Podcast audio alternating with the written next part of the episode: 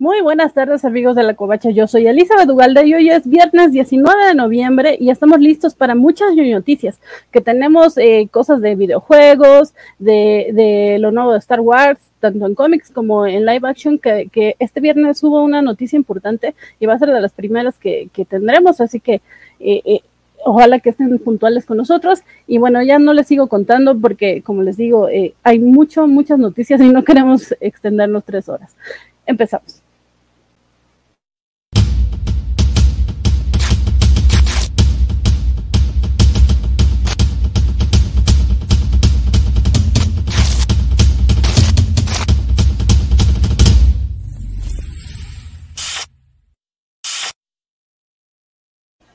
De nuevo los saludo a todos, muy buenas tardes, eh, qué bueno que se van conectando. Eh, ahora sí, los, casi los agarramos de sorpresa porque no les avisamos desde antes, ya saben toda la mera hora, pero saludamos a Arthur que, ya está muy puntual por acá y nos saluda desde Twitch. Saludos Arthur, eh, muy buenas tardes.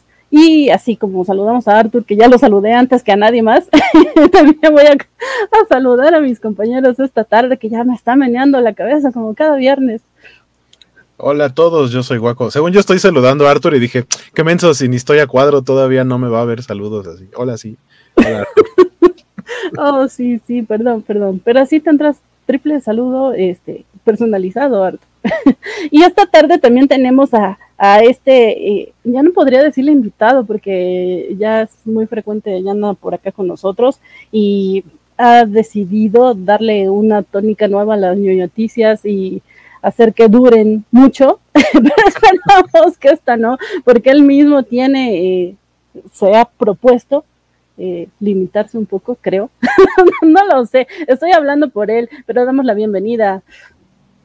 ¿Qué hay? O, ojalá que sí, así sea, ojalá que pueda limitarme a mí mismo y no estemos en otro festín de tres horas con referencias meméticas cuestionables.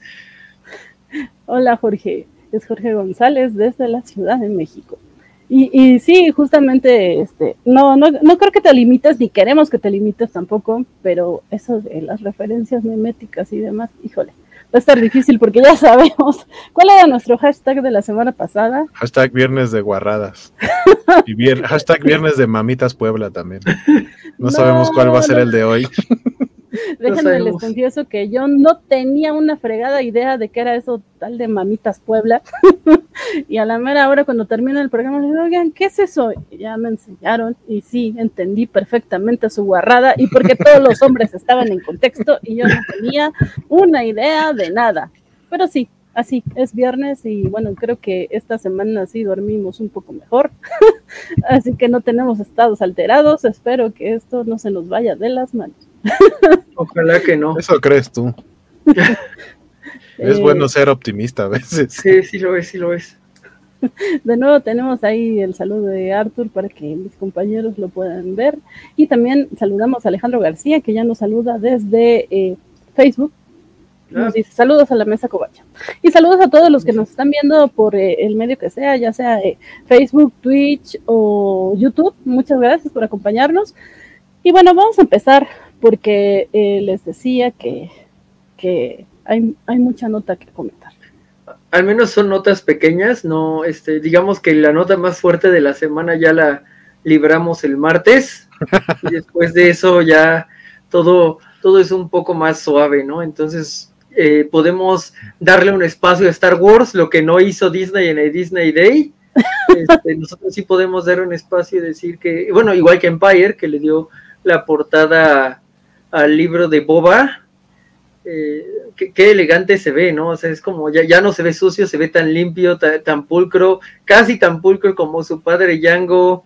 Este, mm, eh, eh, es, es, bueno saberlo y también es como bueno ir creando el hype en lo que, pues, en, bueno, mientras pasará este Hawkeye, en donde espero escuchar sus opiniones de Hawkeye por acá, pero... Mm, pues justo cuando termine Hawkeye y, el año esté terminando, también va, va, a venir Boba, va a venir este Fennec, y pues la, revista Empire nos lo quiere recordar eh, por, si, por si lo habíamos olvidado, igual y lo necesitan porque Boba no tiene a Grogu, entonces pues depende de él mismo y de su y de su.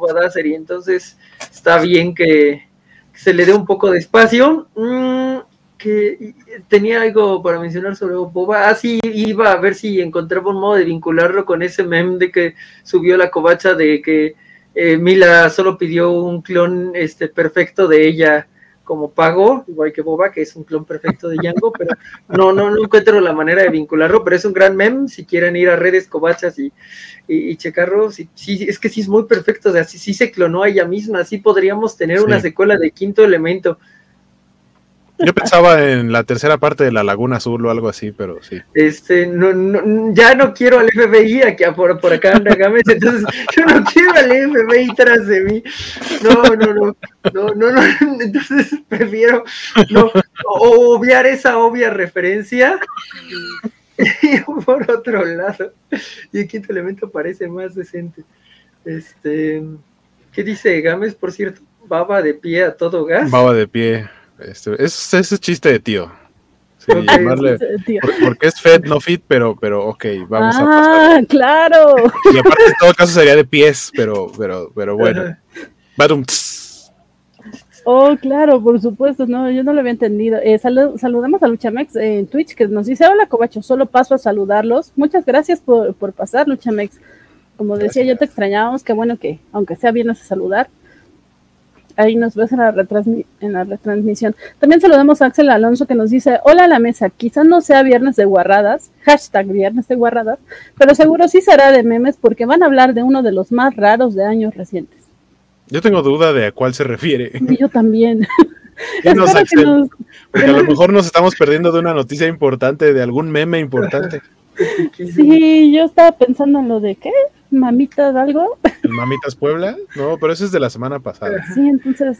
hubo memes muy buenos de, lo de Spidey del martes. Ah, eh, mi favorito es eh, eh, Andrew diciendo: No, no, no, yo no soy con No Way Home. Y el niño de, al que le dan el golpe en la nuca diciendo, pero con la cara del lagarto diciendo, y el putazo que me diste. E, ese fue mi mejor meme porque pues este Sí, ese video, es muy bueno, sí. Y también me gusta mucho el comentario de Axel que dice, Empire, noticia, Boba Fett lavó su armadura luego de 30 años. Pero, más, que la, pero más que lavarla, a mí me da la impresión de que la restauró como con pinturas Vinci. Porque, el acabado, si anda por ahí la otra, la otra imagen, porque esta imagen que tiene ahorita eh, Van eh, es la portada que es para suscriptores de la revista Empire, que es una ilustración en tonos acá como entre eh, anochecer, amanecer, una onda rara, pero es una ilustración. Y el otro tal cual es una fotografía del personaje. Eh, pero lo que hemos visto de su armadura, o sea, tal cual, a mí me parece que eso es Vinci o Politec, porque el acabado no es, no es un metálico, no es cromado, o sea, lo que me gusta es que sí se ve como, como algo que él hizo, que es un soldado, no es un eh, craftsman, no es un artista este, fabricando o remodelando cosas. Este, y sí parece como que dijo, ah, voy a agarrar una brochita y vamos a pasarle, o con aerosol, ¿no? Una latita de aerosol, que tienen acabado mate, y así es como se ve el, nuevo diseño del traje. ¿De qué lado, Axel? Vente. Dice, enchúlame el Bedcar. Se lo enchuló bonito. No, pero se, se, sacó el golpe, o sea. Ajá, le sacó el golpe al casco. No, podría haber un pero de, boba así de la vieja armadura, vamos a pintar y así, muy bien, nos va a quedar así. ah, buena referencia a Simpson. Sí, sí. Muy agradecido. Sí, sí, sí. Yo, ¿qué, les puedo decir? Ya quedamos en que yo no conozco muchas referencias Simpson. La vieja carreta, vamos a pintar. funciona en todos niveles, así te puedes imaginar, así como de, uy, ahí viene, ¿qué, qué, qué, otro? Ah, ahí viene Dengar, ese siempre está ebrio y mata a todos, o sea, así, la vieja armadura también pintaré, ¿no? está cool, se puede hacer todo, todo, todo el fanfilm, ya lo vi, súper humorístico, sí. Sí. Qué hermoso es en mi mente. Si tuviera dinero lo haría para comprar la armadura este, de Boba. Definitivamente. Este, si quieren patrocinar mis ideas locas de, de por favor, este, estimada audiencia, procedamos con ello. Seguro unas 100 vistas, 200 vistas si tiene. No les prometo miles, pero bueno. Entonces tenemos, eh, pues... Creemos que hoy vas a estar optimista y sí. Creo que estás siendo muy optimista con eso de tus suscriptores. Ándale, ese es el golpe bajo. Sí, sí, sí, sí. Es el quitarrisas. Está bien, está bien. Pues, ay, me bien. Pero bueno, espero que la, la, revista tenga muchos este pues pequeños datos para saber qué, qué ocurrirá. Aquí eh, en mi lado de Star Wars, el lado del odio, este, hay mucha controversia porque entiendo que en los sets normales ya no le están llamando a la nave de Boba el Slave One, ¿no? Y que entonces, por ejemplo, incluso en algunas playeras está como el, el tipo de nave como si fuera el nombre. Pero, pero sí. entonces, ahí hay controversia que seguro esta revista avivará o apagará. Sí, según yo, según yo, como que lo, lo oficial es que le iban a cambiar el nombre a la nave.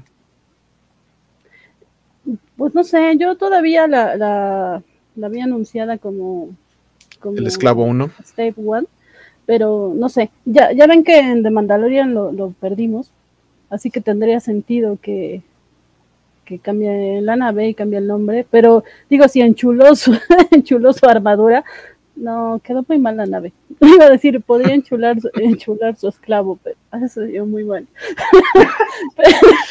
pero, no. Viernes de guarradas. Y muy cancelable porque de por sí está mal tener esclavos y aparte los quieres enchular, es como, ah, para que no se vea feo. Eso suena todavía más grosero. dice Alejandro García, le pueden poner trabajador de Soriana Aguanta. Ah, sí, pobrecito. Saludos a los trabajadores de Soriana.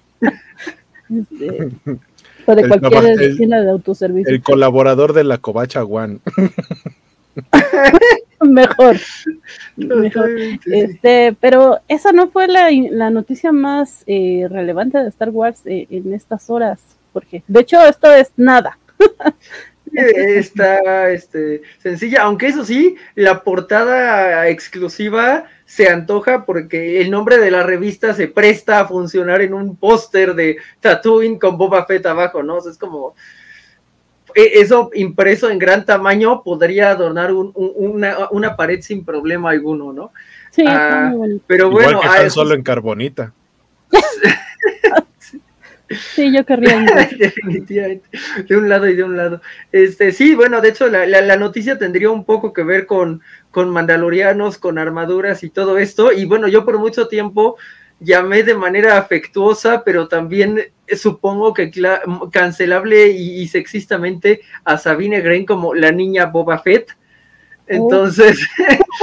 Bueno, la noticia tiene que ver con que Sabine ya tiene este, actriz aparentemente confirmada eh, para la serie de Ahsoka. En principio yo sentí que estaba muy chavita, pero eh, eh, estoy aquí para retractarme, no está muy joven, no tiene como una edad adecuada para considerando que es contemporánea de, de Luke y de Lía, entonces pues hay más o menos se ve como, como ellos al a lo mejor soy más joven que, al, en, mm, que ellos dos en el regreso de Jedi, pero pues les da la edad en A New Hope y, eso es como medio importante, a pesar de que la, serie sea después de, regreso de Jedi. Seguro tenemos alguien en la audiencia que sabe exactamente cuántos años tiene Sabine y si se lleva hacia arriba o hacia abajo de los gemelos. Sería interesante este, que lo mencionaran, pero bueno, eh, e, eso significa que vamos a tener una cierta reunión live action de, de los Rebels. Ya, ya, ya tener dos es, es, bastante agradable.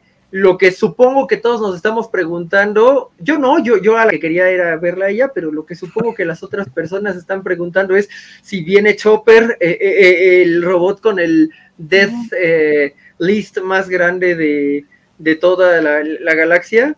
Entonces, ya, ya, ya con esos tres seguro puedes lograr algo interesante en, en la serie. Bueno, no, en realidad solo con Ahsoka podrías lograr algo interesante, pero va a ser bonito ver más de un personaje, ¿no? Entonces, sí, eh, y, bueno, digo, aunque fuera muy joven, aunque tuviera que tener la edad de Boca Tan y, no la tuviera, pues no hay manera de decir que, este, que es un mal cast, porque ese es un cast perfecto, eh, sí, es perfecto, eh, sí. eso es todo.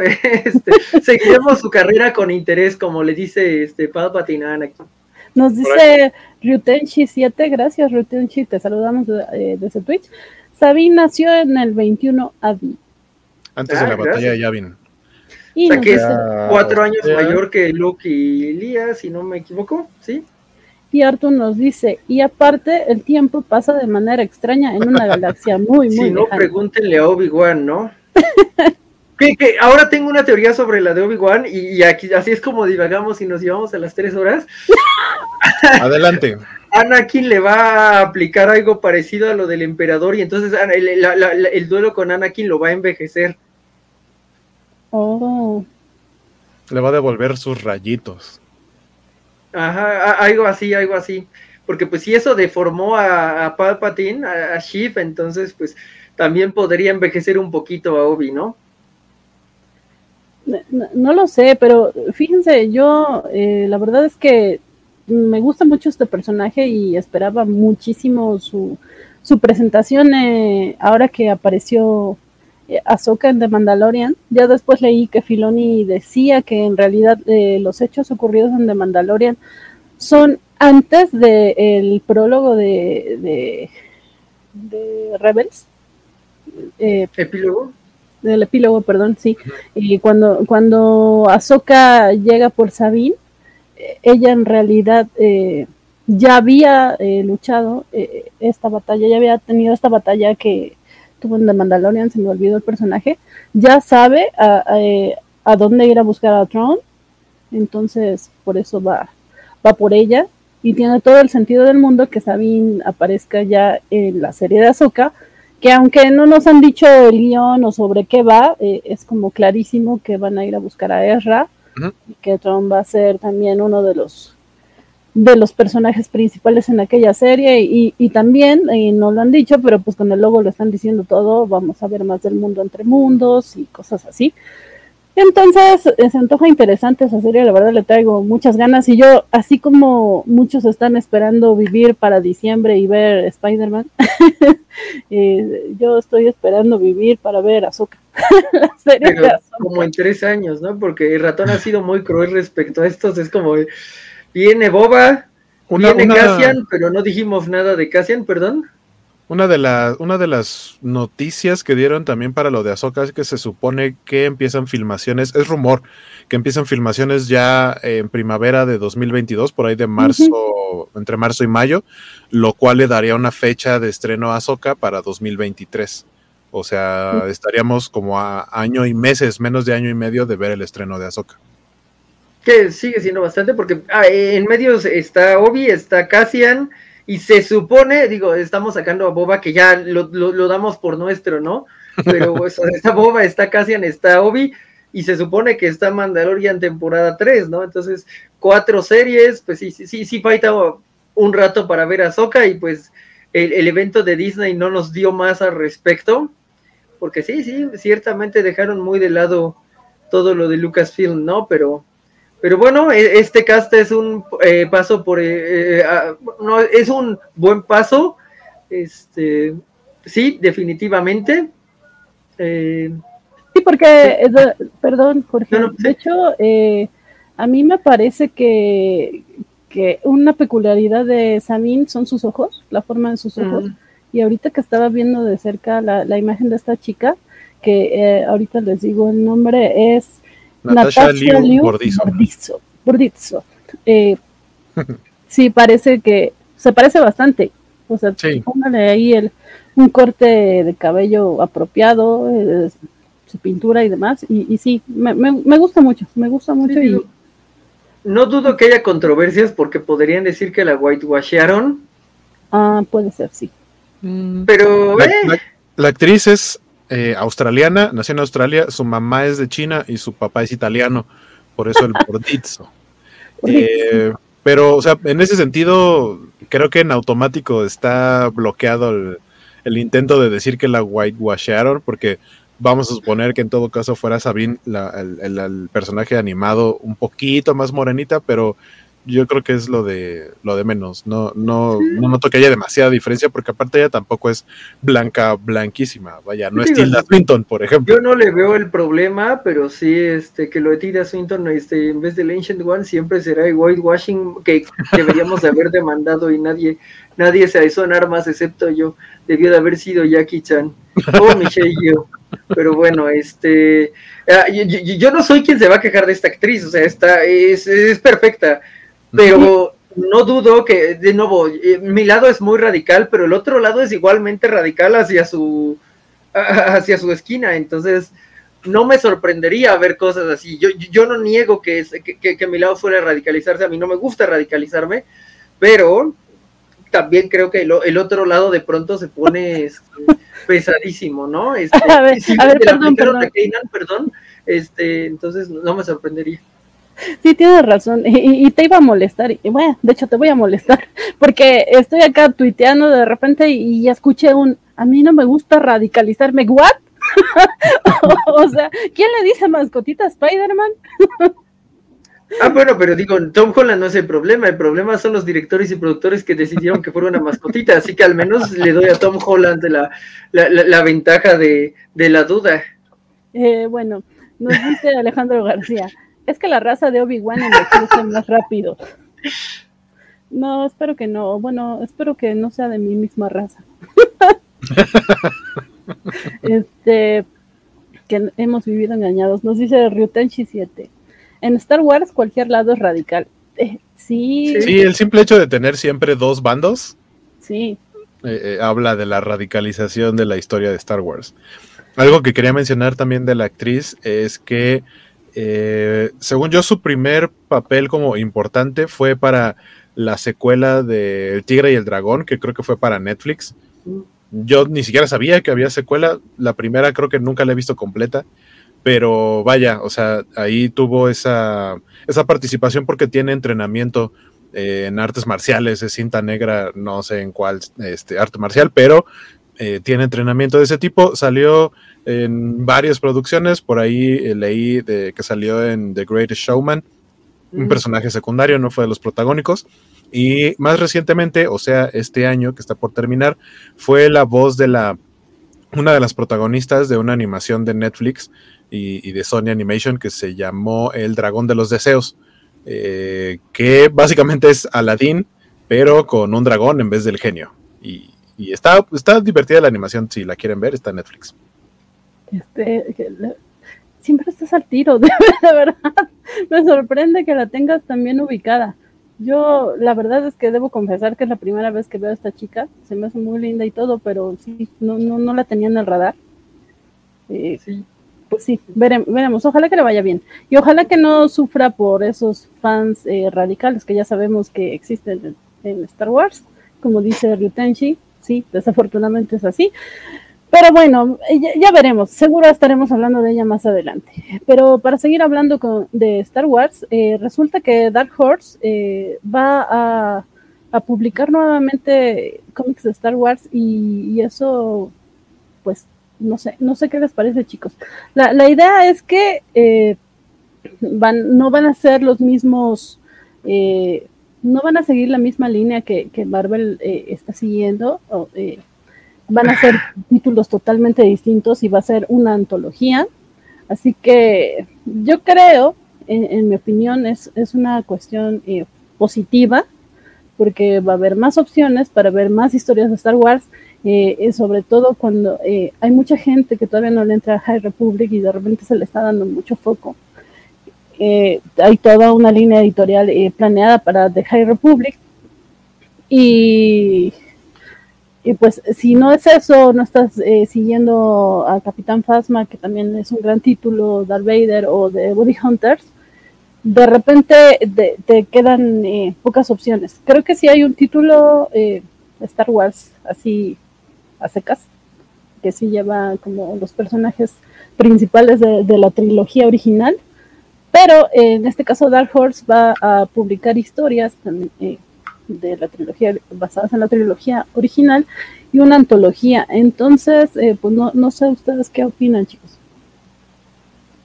Yo creo que es un, o sea, es un movimiento, siento, eh, como para separar un poquito, que la gente separe un poco la idea de Star Wars como propiedad de Disney, eh, por el hecho de que esté en Marvel, y más como un, recuerden que, o sea, Lucasfilm Publishing es, es una cosa como apartada, como, como si trabajara por separado. Eh, entonces, pues, Dark Horse durante muchísimo tiempo fue quien se encargó de publicar todo lo que salía de Star Wars y todo lo que existe actualmente de que, se publicó en, bajo el sello, ese sello editorial, eh, ahora es Legends, ¿no? Ahora es como, ah, historias imaginarias, ya no son parte del canon. Eh, entonces, pues habrá que ver qué es lo que pasa con estas nuevas historias y pues miren, mientras más Star Wars, mejor. Sí, sobre todo porque si te niegas a un solo canon, estás eh, neutralizando a una parte radical, mi parte radical, este, que, es lo que quería, ¿no? La, la, la, la, trama este, post regreso de Jedi que existía antes, y si le das cierta validez a eso, pues no sé, e, es mejor que decir, ah, es que no teníamos miles de libros en qué basar Star Wars. Star Wars no era como Marvel. Sí, sí. No, la verdad es que ese tipo de argumentos son como bastante vacíos y que se los queda su abuelita. Pero bueno, acá eh, la nota que, bueno, el comunicado que lanzaron es que va a estar encargados, bueno, los nuevos títulos van a estar a cargo de Mike Richardson y eh, se van a basar principalmente en la época de la Alta República. Así que, pues sí, eh, creo que son buenas noticias, como decía, para los eh, fans de Star Wars, los fans de cómics en general. Entonces, pues, pues ya veremos que, cómo resulta esto. Hay que ver, la próxima vez que venga por acá les traeré las noticias de cómo lo recibió mi lado radical de Star Wars este, porque digo, odian a High Republic, porque pues una roca que siente, este, pero pues, obviamente eh, amaban todo lo de Dark Horse y el EU como existía antes, entonces vale la pena saber qué, este, qué tiene ese lado oscuro de la internet y pues yo soy capaz de entrar ahí, es más, ese lugar es como el único hogar que tengo porque es donde la gente sí acepta que las secuelas son malas, entonces... Este, eh, traeré noticias de, ese oscuro y terrible lugar. Me parece muy bien, Jorge. Vamos a leer el comentario de Axel Alonso que nos dice, qué buena noticia lo de Sabine, a ver cómo queda su armadura en live action, porque esperaría que ella la pinta mejor, que ella la pinta mejor que Boba Fett. Definitivamente. A lo mejor, a lo mejor la pintura de la armadura de Boba Fett la hicieron a propósito para que viera uno la diferencia entre alguien que sí sabe decorar y alguien que no. y entonces, si en algún momento se llegaran a encontrar en las series live action, sí le dé una barrida como diciendo qué rayos le hiciste a tu armadura mandaloriana. Cavernícola. Seguramente. Eh, ojalá que sea eso. Pero la verdad es que no creo. Eh, aunque eso de pinturas Vinci también me, resultó algo, algo exagerado, pero bueno, em, pues eh, tú dices si paso el video primero y luego lo comentas o... De nuestra siguiente nota, vamos, vamos a ver, primero más bien para que sepan, eh, la cuenta de redes de Fandango, que también se dedica como a publicar cosas sobre cultura pop, cine y demás, este, pusieron una escena que la llamaron como final alternativo, pero para mí es más como una eh, escena extendida del final de, Venom 2, de Venom Let There Be Carnage. Eh, incluso tiene no tan acabados los efectos especiales a esta parte extendida, en la que básicamente Eddie y Venom están platicando sobre cómo se llevan y cómo después de dos películas su relación ya es como muy, muy cercana y Eddie le dice, oye, pero pero, o sea, yo te quiero así como de compas, no te quiero, te quiero como mi familia o como mi ser amado. Y el otro le dice, claro que no, tú me amas. Y pues es una escena chistosa. Y... Córrela, Pedrito. espera, espera.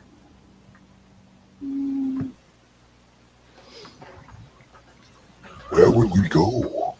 I don't know. I don't know. Anywhere that means at least protect her, I suppose. Oh! You really meant it! Yeah? We will need a cape and a mask. Mm, no, no, I think you got that covered. We're good. No, I, I, I don't love you. No, I, I mean, I, I like you a lot. I, I, really like you, but love, you know, it's, uh, it's, yeah, you know, nah. Of course, Eddie. You must fight it, sure. hey, Eddie. Anakin. No, I do not. You do. I do not. You I do do. love you. Yes, you do. Not one bit. You do. You love me. No, not at all. You do. I do not. You Not at all. That's the face of a man that's in love. With who?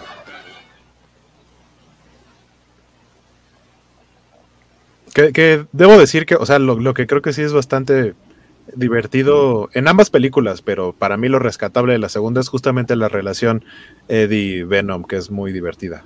Y esto fue porque fue el anuncio de que está próxima a salir en eh, formatos caseros. Sí, la, la verdad es que me llamó mucho la atención que, que lanzaran esta, bueno, eh, este video alternativo y por eso lo quise incluir también. eh, porque eh, si ustedes vieron la covacha en vivo de Venom, que, que Vale García estuvo ahí con. Ay, se me olvidó el nombre de esta chica. Perdón, vayan a ver la covacha en vivo de Venom. eh, hicieron mucho comentario al respecto eh, de la relación entre Eddie y Venom. Eh, ellos decían que, que sí era claramente una relación eh, eh, amorosa y, y que estaba tan en tu cara, pero que todavía eh, el director lo, lo, lo especificaba con, con un par de escenas y demás. Eh, y yo dije, híjole, no sé, creo que estoy en otra sintonía, pero para mí eh, no, no, no necesariamente es así. Y, y sí, yo me quedé realmente sorprendida cuando vi la película. Vi su programa antes de ver la película porque, eh, pues no, yo no, yo no encontraba señales de, de, de una relación eh, amorosa. Eh, yo decía, pues son roomies. Yo, no, es que si es una relación amorosa y aparte es una relación tóxica. Me, me, sí, es una relación tóxica, pero yo, yo no encontraba otro ti- tipo de referencia. Y según esto, en esta escena, pues lo, lo aclaraban.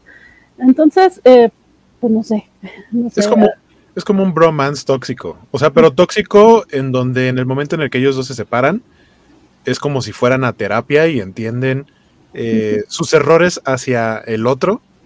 Y cuando vuelven a estar juntos, o sea, entienden que tienen que estar juntos. O sea, en la película y, y la esencia del personaje es tienen que estar juntos porque el uno se muere sin el otro prácticamente. O sea, son una simbiosis muy buena. Mm. Pero, pero también es una especie como de metáfora de, de, de- de ir como a terapia y de trabajar los problemas que le puedes causar a tu pareja y, y cómo tratar de sobrellevarlos para llevarse bien al final de cuentas.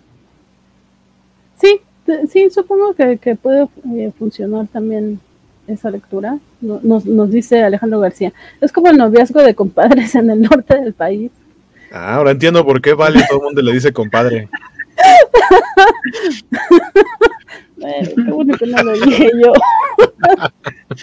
Eh, sí, creo que no andaremos sobre eso.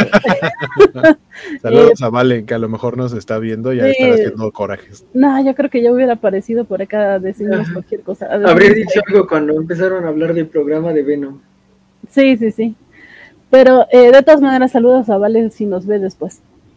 Pero eh, se, me había olvidado, chicos, un- una, eh, ni siquiera es nota, pero se me había olvidado asignar esta nota que, rápidamente es eh, solamente para, para eh, seguir informando con, con eh, esta cuestión de eh, Letitia Wright, que ya habíamos, llevamos varias semanas hablando de ella, que si es antivacunas, que si se lesionó, que si pararon las grabaciones de Black Panther.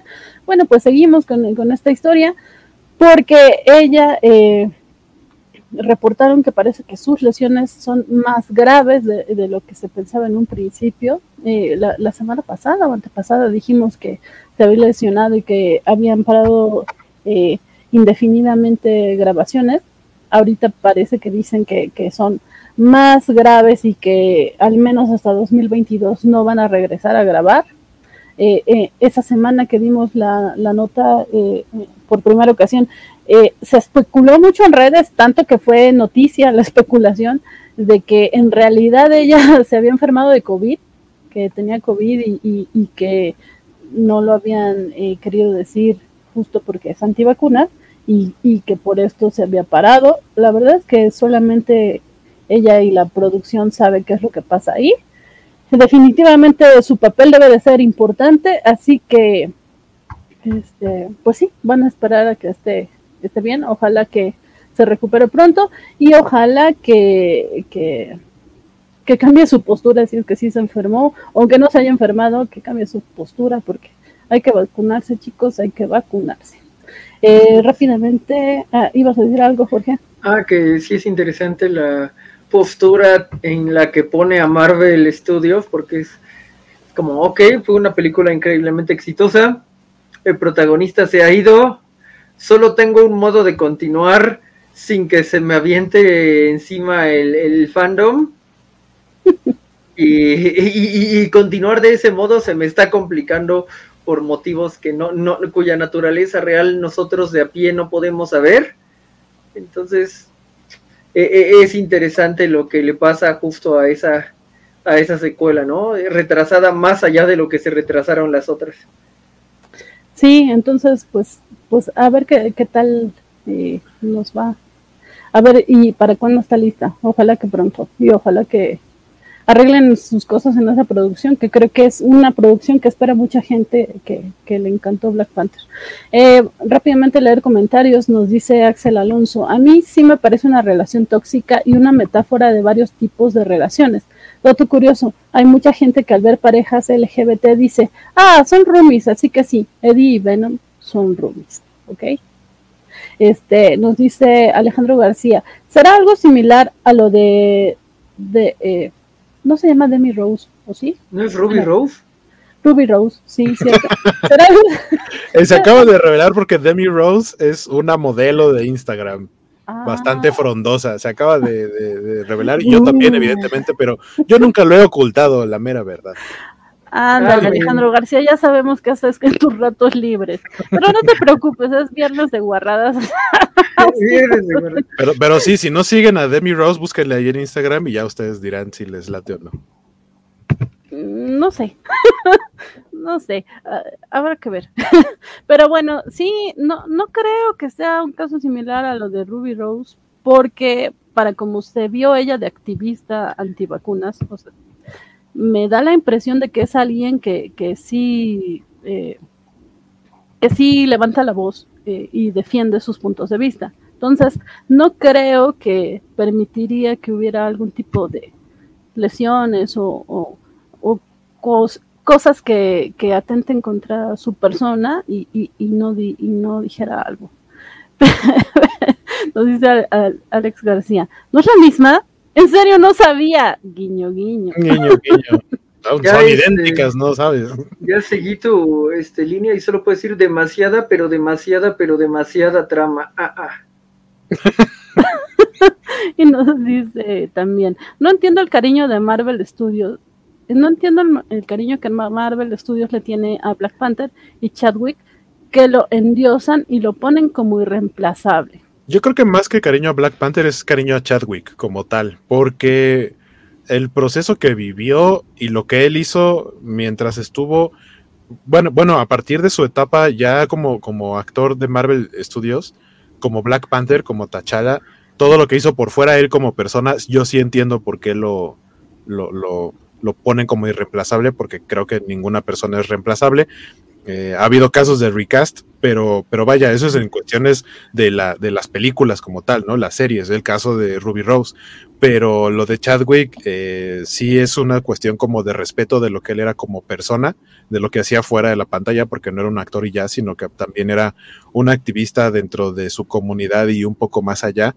Y, y por ejemplo, el simple hecho de que nunca le haya dicho a nadie, creo que solo de todo Marvel Studios, creo que solamente dos personas sabían que tenía cáncer él no se lo quiso decir a nadie, así trabajó en todo momento y, o sea, mucha gente se enteró cuando murió. Entonces, eh, creo que sí es algo, o sea, lo de Chadwick sí es algo cuestión aparte del, del, personaje. Creo que si hubiera sido con otro actor, vamos a suponer que Michael B. Jordan hubiera sido Black Panther y de pronto él, por las razones que sea, decide que quiere ganar más dinero, lo que sea, y lo tienen que recastear, lo hubieran recasteado. No van, no van a hacer un recaste. Howard. Exactamente. Ay, sí. Ay, no, van a recastear a Chadwick, pero más por lo que él hizo que por el personaje. Eh, fíjate que eh, yo soy de las personas que casi odia a Black Panther por, por tanto, tanta idolatría, como dice Alex, que, le tienen algunas personas. Eh, digo, no, no, no lo odio, sí me parece que es una buena película. No creo que sea así una maravilla como en su momento escuché decir a algunos, pero eh, sí, también creo que tiene que ver con el cariño que le tenían al actor, aunque eh, sí creo que es un poco irresponsable esta cuestión de estás enfermo, estás, eh, eh, eres parte de una megaproducción o bueno, de un mega hilo de megaproducciones y, y no dices nada, pues sí creo que es un poco irresponsable porque justamente metes en aprietos a, a la empresa, que igual y era así como su última su última voluntad, así, su última travesura, que no lo creo porque no parece del tipo de personas que hacen eso, pero, este, no sé. Bueno, pon, el de, pon, el de, Bernardo. Este. Eh, ¿Cuál de los dos? No, nos hiciste Bernardo Arteagan, que por cierto, hola Bernardo, sí leí hola. tu comentario, pero es que es lo, lo siguiente, por eso ahorita te pongo. No creo que sea cariño, entre comillas, de Disney a Bosman. Disney solo le tiene cariño al dinero. Sí, pero o sea, Disney no es solamente Mickey Mouse, estamos hablando de los encargados de las producciones. Que a lo mejor aquí el, el principal representante de Disney en, en, Marvel sería Kevin Feige, que es el productor principal, pero eh, creo que, o sea, a lo mejor hubo una consulta con el resto de, del cast, de la producción, lo que sea. Creo que va más de ese lado pues ahora sí que solamente ellos saben y es una nota que nos ha dado para hablar durante tres, cuatro semanas y no debería, no debería porque pues no es nota, pero pues acá seguimos y es mi culpa, sí. sí un poco, ¿no? Pero bueno, tal vez el único modo de haber librado el PR era si este si Chadwick mismo hubiera elegido un, un heredero, ¿no? Así sí. como quiero que sea él, ¿no? Uh -huh. Porque este... Bernardo Ortega nos dice que es PR se veía súper mal que lo trataran igual que cualquier otro actor, tanto por su rol como activista como el impacto que tuvo la peli en la comunidad afroamericana. Eh, luego no, nos dice Alex García, igual y sí dijo a la gente indicada y pues debieron hacerles exámenes médicos previamente si tienen escenas de riesgo. Claro, tienes razón Alex, igual y sí, yo realmente estoy hablando por hablar y no lo sé realmente, no sé qué fue lo que pasó. Nos dice Bernardo Arteaga, y un mal PR significa menos dinero that simple. Pero eso creen, porque aquí podría empeorar las cosas, o sea, si, si, si... sí. Porque lo que yo creo, o sea, por ejemplo, si hubieran decidido recastearlo, o sea, creo que las personas que sabían le hubieran podido preguntar fácilmente, oye, vamos a suponer que pasa lo impensable. O sea, si le hubieran dicho, o sea, pensando como Bernardo piensa sobre Disney y que está muy en lo correcto, eh, de que solo piensa en el dinero, si le hubieran hecho tal cual como, oye, di que dijiste que estás de acuerdo en que caso de que sucediera esto, que alguien más interpretara tu papel. Y entonces hubieran sacado como, él dijo que alguien más podría interpretar su papel. Sí, sí. O sea, creo que hubo, hubiera podido haber muchas maneras. Es más, grabando un video así de, hola. Como Tony Stark. un holograma. I think the contribution of Black Panther has to live on, o algo así, ¿no? Así, the legacy is bigger than just one person, eh, y así, sí, o sea, sí, y habría sido un video hermoso. muy, muy, siniestro, pero hermoso. Hubiera sido más siniestro si en el momento en el que dijera así de, y entonces yo nombro a y el espacio, ¿no? Para el nombre de la nada más para que alguien más lo grabara encima. Eso sí hubiera sido muy malo. Nos van a venir a jalar las patas en la noche, oigan. Nosotros estamos burlándonos del legado de. Mira, Wakanda, for, Wakanda Forever. Sí. O sea, yo te quería, Chadwick, pero seamos honestos. Logan se merecía una nominación a mejor película y Black Panther no. Y, ah. se, y, se, lo puedo decir al espíritu de Chadwick Boseman cualquier día de la semana, o sea, no, que baja no los espíritus no de Wakanda, no tengo pleito, o sea, Chadwick, yo te quería, te rifaste bien cañón, tomaste el papel de Spidey en Civil War, haciendo que la presencia de Spidey en Civil War fuera redundante e innecesaria, wow. pero no manches, no pretendamos que Black Panther es mejor película que Logan en ningún universo, porque no lo es. Y ya. Eh, eh, esas son mis palabras al espíritu de Chadwick Boseman. Y creo que Jorge, eh, que perdón, que Jorge, que Axel eh, mejoró un poco lo que quisiste decir. Arregló un poco tu, tu idea. Nos dice, un video desde el reino de las panteras nombrando a su sucesor hubiera estado emotivo y acorde al personaje. Sí, sí, sí.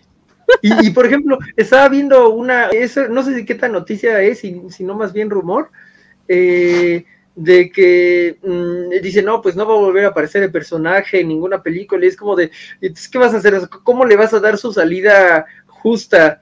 ¿No? Mm, y, es que, de nuevo, tienen una cosa muy complicada, no lo puedes matar como de primera instancia, o entonces que van a empezar con los funerales de, de así como sufrió muchas heridas, como lo de Tank, cómo me molestaba eso de Tank en las secuelas de Matrix, no sé, es que quedó muy herido y ya no pude, ya, ya ahí se murió, no es como así, no, pues es que sí, este peleó contra Thanos, pero quedó muy herido, este, y ya, ya, ya no se recuperó, o, o, Tony se había conectado con él y los dos sufrieron la descarga este, de la radiación de las gemas del infinito, pero él no quiso decirle a nadie, eh, no sé, ¿cómo, cómo lidias con sacar al personaje de un modo que, que, sea honorable.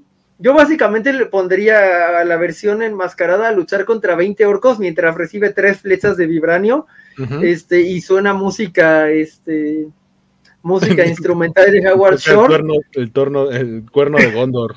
sí, sí, sí, exacto. El cuerno de Wakanda en este caso. Este, ok, sí me voy a ir al infierno, o sea, sabemos que sí me voy a ir al infierno, ya, perdón, o sea, no pido perdón, pido perdón por las personas que tienen que compartir mesa conmigo mientras yo me dirijo directo al infierno. No, deberías de pedir perdón por las personas que conviertes cuando das tus argumentos, dicen, claro, Jorge tiene razón, y los guías al infierno. Más despacio, también. Franchute, esto es oro. Nos dice Axel. Y pues mi teoría sobre Chadwick es que cayó muy bien en Marvel y se llevaba muy bien con el staff, porque incluso en What If, que es previo a su muerte, se nota el cariño que le tenían. Sí, coincido un poco con lo que mencionaba Waco también. Pero bueno, ya le dimos, como dije, demasiadísimo eh, espacio a esa nota y la que sigue también eh, es pequeña en realidad, pero sabemos que acá tenemos se un puede fan extender misteriosamente. que puede hacer que, que se extienda. Ah, no, no, yo no la voy a extender, no, no, no tengo manera de extenderla. No, no, no me refería a ti. ah, sí, bueno, a Bernardo Arteaga, sí, que está tiene su comentario, rato, sí, para, para extenderla un poco.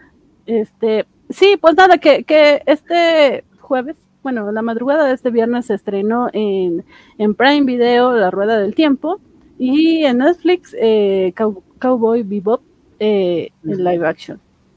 Y pues hay gente muy emocionada. Debo de decir que he estado escuchando y leyendo a Bernardo Arteaga muy emocionado desde la primera vez que dijeron que iba a salir eh, La Rueda del Tiempo.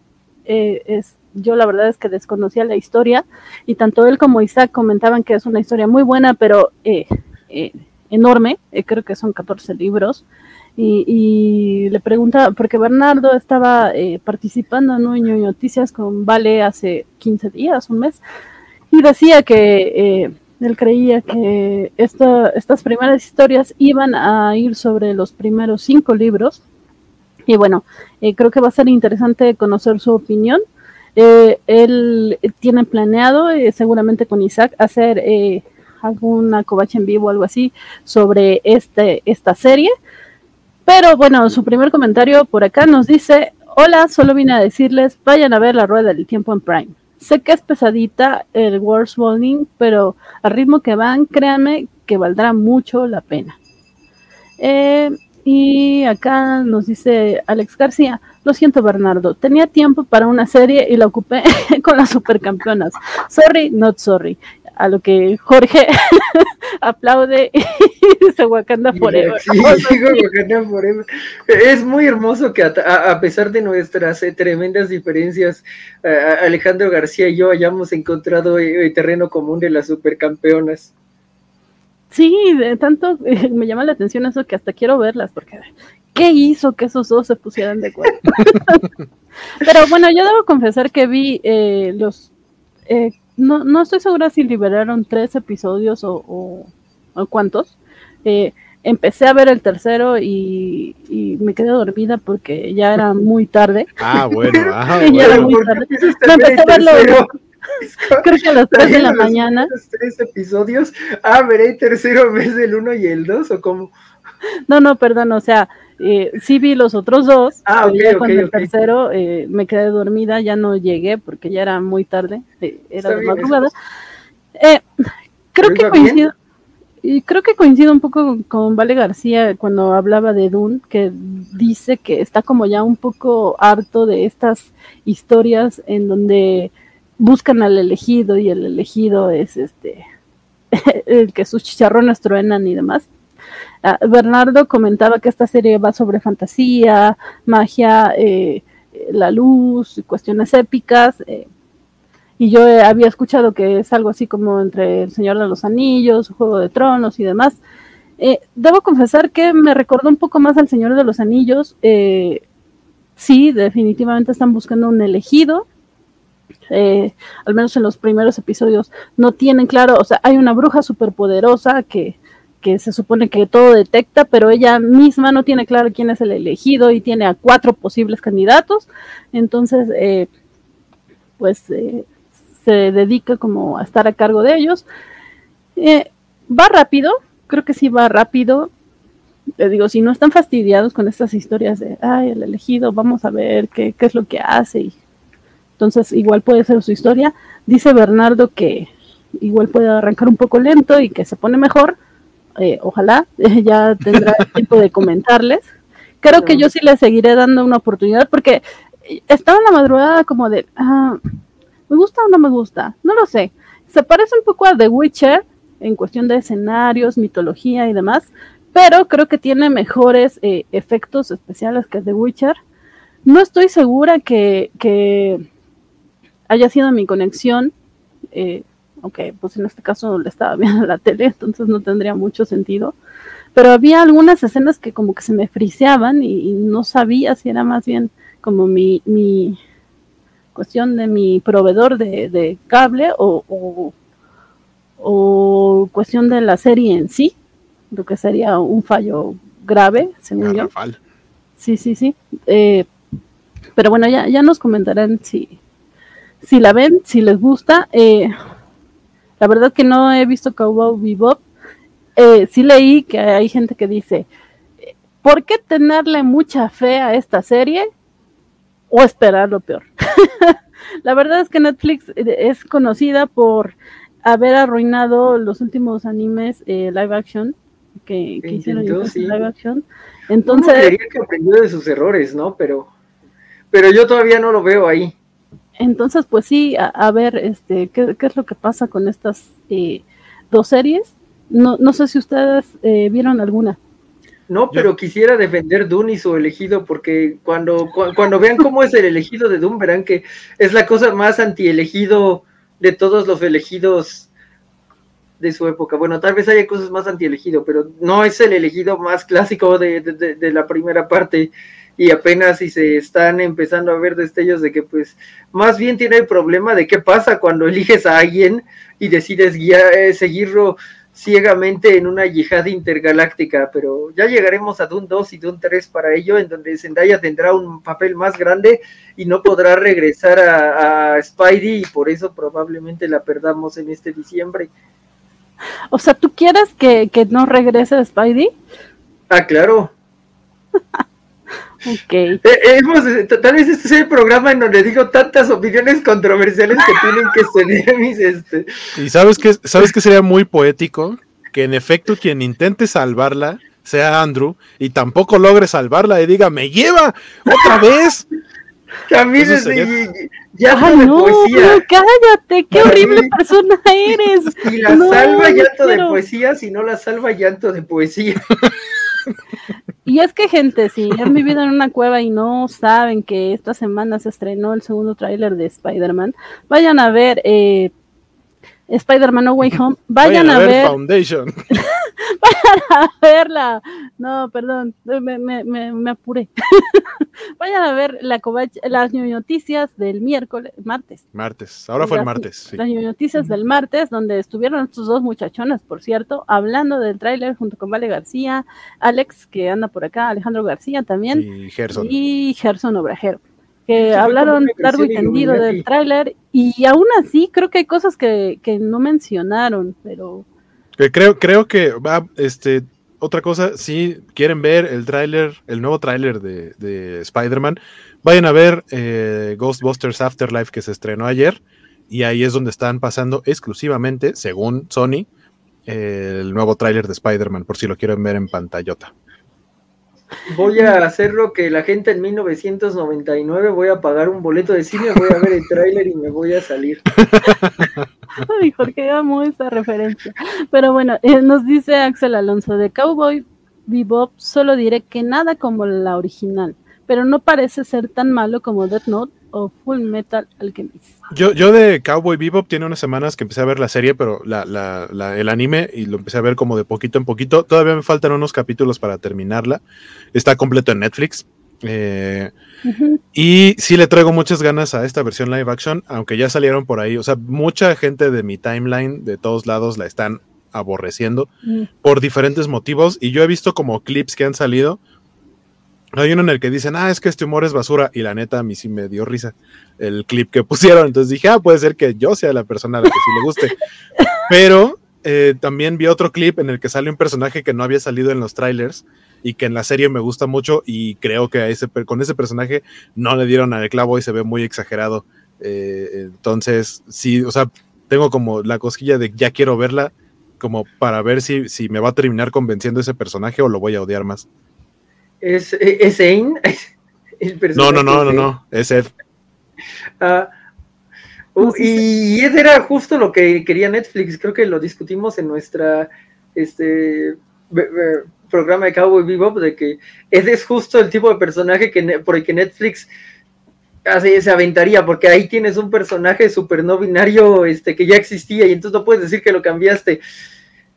Y si hicieron mal lo que así, lo que habrían estado esperando toda su vida fuera de la, la diseñadora de Parakisu, este, pues qué triste por ellos, ¿no? Pero vamos a ver qué tal. Eh, yo, eh, yo sigo creyendo que el, el art design no está como muy cool, pero pues ya le estaremos dando una, una ojeada. Este, puedo decir, creo, que quiero ser un heraido de gente de, de la Covacha Anime que a, a Natalia no le, no, no le ha gustado mucho hasta ahora, de acuerdo a lo Sí. que leí en Twitter. Entonces, sí, sí.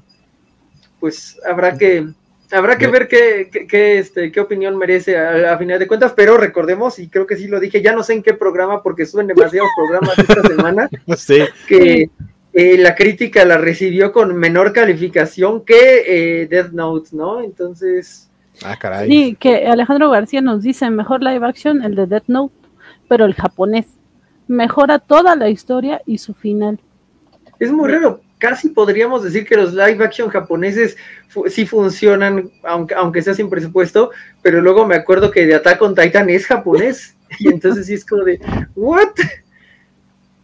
Sí, nada más para terminar con el tema del Spidey, nos dice Alejandro García también que hubo Spider-Verse el martes pasado. Sí, porque todos los participantes estaban con su playera o sudadera de Spider-Man, se veían tan bonitos. Hasta, hasta Gerson. Gerson era el Spider-Man aficionado a la selección mexicana de fútbol. Sí, que yo la verdad es que es que no les tomé captura porque no los estaba viendo en el teléfono, sino en la tele y sí, ay, qué bonito se ven. Y nos dice nos dice Axel Alonso, Spider Andrew, si tuviera una moneda por cada novia que no salvo, Tendría dos monedas, que no son Axel. muchos, pero de todos modos es una coincidencia curiosa. eh, nos dice Arthur, llevo dos capítulos y medio de Cowboy Bebop y lo mejor son las escenas en el en los espacios, bueno, en el espacio supongo. Sí, en el espacio, pero sí tiene una fotografía que no me gusta. Ok, o sea, no sé. Sí, sí me Ah, ah, gustaría saber un poco con Alucard si, si es la fotografía o si tiene que ver con los sets. Sí. Porque a mí, o sea, creo que sí, tiene, sí hay un problema con la fotografía en cuanto a que se ve plana, pero siento que parte de eso tiene que ver con los sets. Entonces, e- es una discusión que espero poder tener en, en- en algún programa que le hagamos a Cowboy Vivo. Este, y que sería genial saber cuál es la opinión de Alucard respecto a, a si los sets influyen en la visualidad de la serie. Porque ahí Sí, creo me- que es donde más pierde. Me llamó la atención esto que dice porque eh, pues justo el espacio tendría que ser algo como diseño de producción, fotografía y dice que se ve bien, pero entonces los escenarios en tierra, supongo que como dices, locación, no no sé, no sé qué a, eso- a lo que se refiera, Es que se que ven sobreiluminados, digo, en, en el tráiler y en todo esto se ve sobreproducida la iluminación cuando en el anime pues es como de estás en Tijuana, entonces ese desierto y planos largos y no, no está tan sobreiluminado.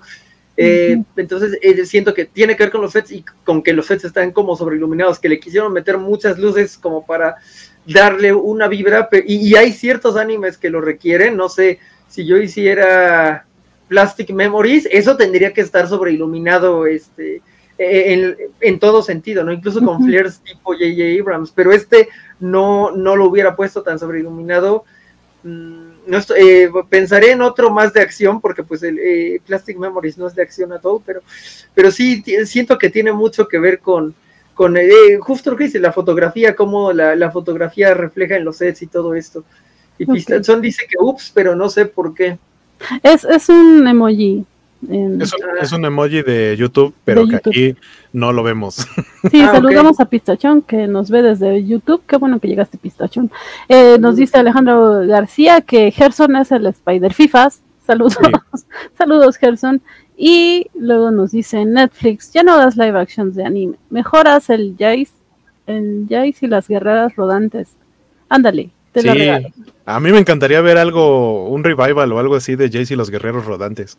Me gustaba mucho esa caricatura, no tengo idea por qué. Ya no me acuerdo cuál es. Sí me suena. No es, es, como de principios de los 90, finales de los 80. Y igual es como un elegido y, y, y vaya, lo, el chiste es que tienen como su grupo de amigos, es muy como la onda de la época de He-Man, así de están mm. los buenos, pero lo suyo es que tienen carritos como con diferentes armas y los malos también usan carritos y se enfrentan en carritos con diferentes armas y así era. Y el intro era muy bonito también. Este, pues ya vamos a, a, a que hace rato les compartía pantalla de ¿qué dice Guaco? No estamos hablando de eso, no, no ah, hablando. Y, y, de la, y de las series por ahí decía que dice Bernardo que veamos este Wheel of Time. Tengo muchas ganas de ver Wheel of Time, pero antes debo, te, debo terminar Cowboy Bebop el anime, tengo que ver Cowboy Bebop el live action y tengo que eh, terminar Foundation, que no me acordaba que me quedé como en el capítulo 3. Y es que es justo, justo eso que dices, Hueco. O sea, eh, acá la nota es que Foundation ya terminó su primera temporada, eh, tiene, tuvo eh, o tiene súper buenos comentarios. La verdad es que tiene muy poco hype. Yo he leído muy poco hype de, de la serie en redes. La, la, gente no, no sé si no la ha visto, no, no ha terminado de verla, como es tu caso o el mío, eh, o no sé, no usan redes los que la ven, no lo sé, pero he leído muy poco de esta serie, y, pero lo que se lee son comentarios siempre muy positivos. Eh, mi problema con la serie es justo que como la pasan por Apple TV y yo no tengo eh, Roku y, Apple TV ni nada de eso, la veo en la tablet y de repente sí me quedo dormida. me cuesta verla y me quedo dormida, entonces Sí, y no porque está aburrida, sino porque termino muy cansada. Entonces, sí, me quedé como en el capítulo 4, que iba bastante bien, pero pues esperemos que, que, en algún momento la terminemos, porque Isaac de la Rocha quería también hacer un especial de esta serie, que creo que es bastante recomendable. Eh, veremos, veremos quién es, si se junta quórum para, Creo que, parte, creo que, parte, de la falta de hype es justamente que es de Apple TV Plus y uh -huh. no porque sea un mal servicio, sino porque creo que es el servicio que menos personas tienen. O sea, es más común que la gente diga, o sea, tenga Netflix, ya casi casi es como tener latas de atún en la, en sí. la cena, ¿no? O sea, todo mundo tiene Netflix, o lo bien, o ya viene incluido en casi cualquier eh, paquete de, de, telefonía o de cable. Y, y Apple TV sí. Plus es como de los más nuevos, tiene cosas muy buenas, pero que no hacen tanto ruido como otras eh, yo pondría como en el, en el top, en los, por lo menos en los más comunes, a Netflix y Amazon Prime. Eh, sí. y, y, ya después están los demás, ¿no? Como de poquito a poquito. En la semana estaba eh, leyendo eh, un análisis de un, un, influencer español que decía que probó todos los servicios de streaming que hay, que allá en España hay muchísimos más, Telefónica y no sé quién más tiene servicio de streaming. Y, decía que entre todas las opciones él recomendaba quedarse con Netflix, que es el y HBO Max. Y yo hace poco eh, comenté que creo que ya no puedo prescindir de HBO Max justamente porque tiene todo el contenido de DC Comics que había querido por siempre.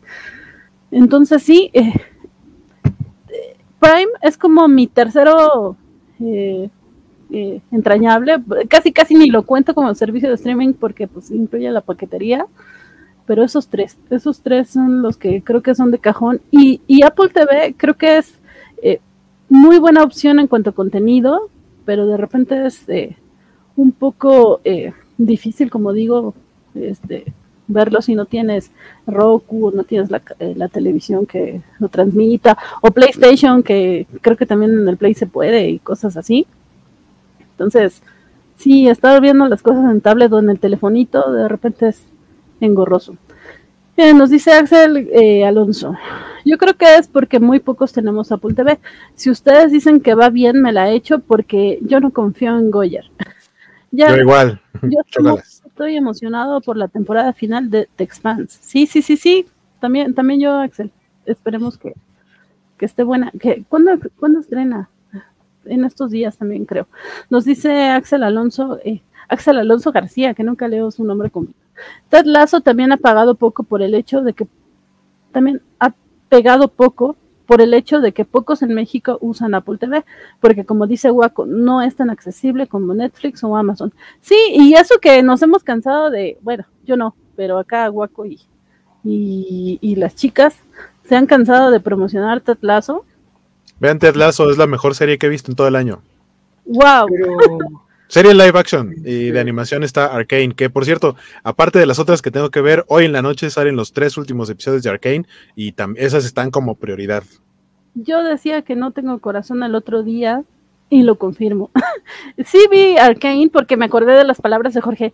Y sí, y sí va lo que dice que va a ver. y yo, sí, Jorge, sí la vi. okay. Entonces sí vi Arcane, pero no terminó de engancharme. Pero bueno, yo es no que tengo dura corazón. 40 ¿Viste los seis capítulos o hasta dónde viste? No, hasta el tercero. ¿Acabaste el tercero y no te gustó? ¿O no acabaste el No, no tercero? acabó el tercero. Ah, tienes que acabar el tercero. Es todo lo que voy a decir. Ok, El sujeto de TikTok se enloqueció con el tercero. ok, Ahí, ahí fue cuando dijo así. bien. Mi corazón tiene esperanza. pero ya, vamos. Bueno, no, porque dices que no lloraste con el gigante de hierro, entonces, este, i- igual ya es muy tarde, o sea, como alguien que ya, cuya corazón también ya está perdido, puedo decirlo, ¿no? Pero, pero aún con mi corazón perdido, o sea, yo cuando lo escucho decir Superman, así las lágrimas corren a mis ojos, es como, Ok. pero, pero, pero, pero bueno, el Creo punto que es te la mato en ese, en ese sentido. Pero bueno. ¿Cuál es la siguiente nota, señorita Harkness? Sí, yo río. También tiene que ver con una chica Marvel. Y, y, y te toca, ¿no? A, a Jorge. Ah, Jorge. Ay, Dios. Ah, sí. Avísenme. Ah, caray, soy yo. ¿Puedo recordarlo? ¿Puedo recordarlo? No, no puedo recordarlo. Esperen, esperen, déjenme ver. a Gwen, Spider. Ah, Spider-Man, claro, sí, sí.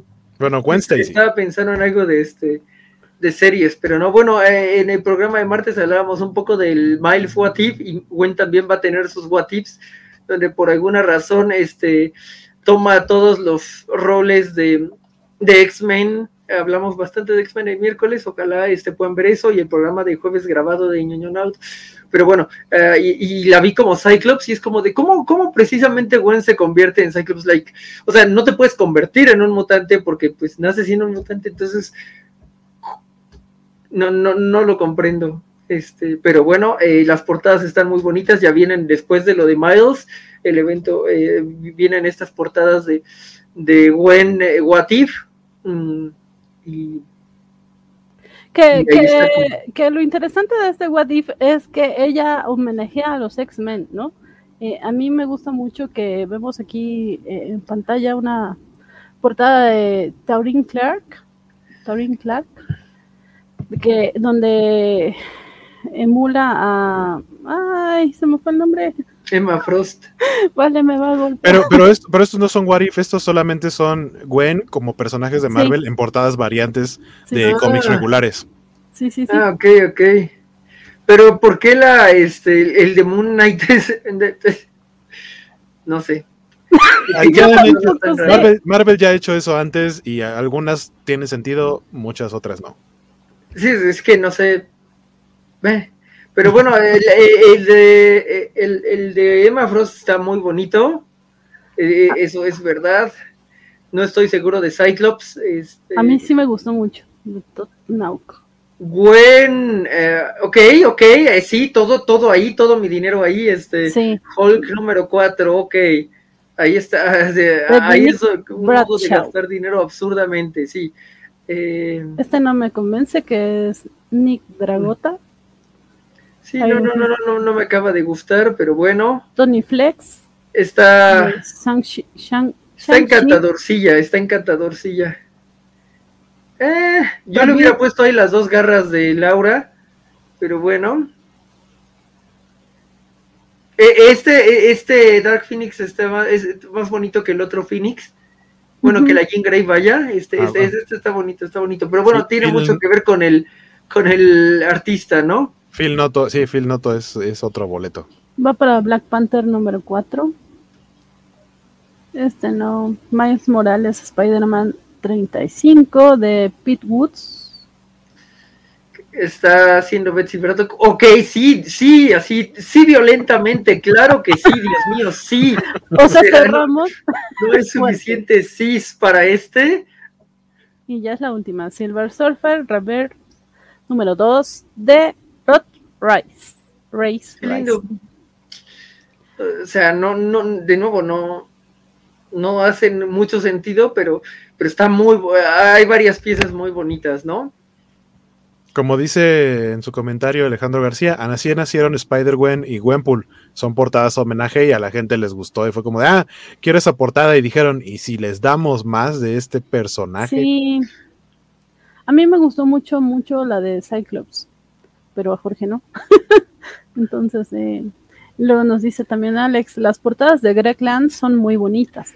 Dos, porque todas son iguales. Yo me pregunto por qué carambas le siguen dando trabajo a Greg Land cuando el tipo lo único que hace es calcar, ni siquiera copiar, calca, y luego se calca a sí mismo sobre una calca que ya hizo de otro dibujante. A mí me parece un terrible artista al que le sacan las papas del fuego con coloristas y no sé eh, a quién le esté haciendo una felación en Marvel, porque, o más de una, porque, porque de verdad, o sea, lo que hace el tipo para mí es terrible. O sea, es que de primera vista sí suele hacer trabajos interesantes, pero, pero muchas veces son calcas, tal cual. O sea, él, él de pronto se empezó a volver como conocido por repetir la misma cara. Por ejemplo, tiene por ahí, hay, hay- hay gente que ha hecho collage de todas las veces que ha dibujado a la mole, por ejemplo, y repite la misma cara. Si la ha repetido 10 veces, eh, es muy poco. Eh, le repite, eh, utilizó un, una imagen de un meme de un viejito que le está como doliendo el corazón para calcar un dibujo de la armadura de Iron Man haciendo esa expresión de que el estado, una armadura, una armadura haciendo expresión de dolor, pero bueno, ya la armadura de Iron Man puede hacer las caras que quiera. Eh, y también se volvió co- como, como famoso o fue como una nota que lo que hace es en las en los rostros y las expresiones de las mujeres solía, no sé si todavía lo haga, pero no me sorprendería, calcar eh, actrices porno. Entonces, si de Oh. pronto ves a una, a una superheroína, a una Jean Grey, a una Pixie, a una Wasp, haciendo una expresión como que está gritando o algo así, ¿qué crees, amigo? No, está gritando, está haciendo otra cosa porque de ahí lo tomó el infame Greg Land. Insisto, sigo, sigo sin saber por qué le siguen dando trabajo. Ah, de hecho, una de las portadas, no sé si, si fue de las primeras que pasaste o no alcancé a ver, pero una de las portadas incluso lo que hace a veces es como tomar la referencia del rostro y lo monta sobre el dibujo del cuerpo, que no sé si sí lo haga él o se lo calque alguien más, pero ni siquiera es bueno eh, adaptando a las proporciones, porque una de las portadas que recién vi que fue de él, justamente, la cabeza no va de acuerdo al, tamaño del cuerpo. De primera vista se ve como que está cool la portada, pero cuando le pones atención es, ¿por qué rayos dibujó un Bubblehead? La cabeza es muy grande para el tamaño del cuerpo. Entonces, o sea, Marvel ya no le des chamba a Greg Land, de verdad. Hay mucha más gente talentosa haciendo cosas más chidas. Ok. Es, es que est- estoy escribiendo Twitter, tú que, así que tú sigues ranteando. Yo sigo ranteando. Ah, bueno, te iba a preguntar si no tenías por ahí la imagen. O sea, una de las, según yo es una de las portadas de Gwen, pero ¿qué personaje es el que está haciendo? Está como en cuclillas. No me acuerdo qué, qué mezcla de Dices personajes que la es. pasé, ¿no? No sé, es que no me fijé si a lo mejor fue todo caso de las primeras. Está como en cuclillas y de perfil y hay como dos variantes. O sea, de, de la, como de la misma portada hay dos versiones. Pero, o sea, tiene que haber sido de las primeras porque no la recuerdo ya de las últimas que, que pasaste. A ver, no, esa no, esa no, esa tampoco, esa no. Sí, esa no, no. ahorita la googleo. No, no es ninguna de esas. No. Este, no, es que me encontré una imagen que ahorita, ahorita la, ¿De Greg Land?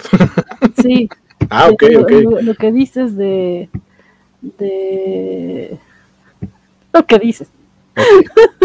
Entonces, Este, en lo, en lo que la pones, creo que podríamos seguir con la siguiente nota, que también es de Marvel, pero de Marvel Studios. Que después de. ah, exactamente, ahí está. Ahí están viendo a. Esa chica no está gritando porque vio a un Jonas Brother eh, en una pasarela o en, un, en una alfombra roja. No, señores, está haciendo otra cosa. eh, eso que es para adultos y no me refiero a llevar su contabilidad al corriente.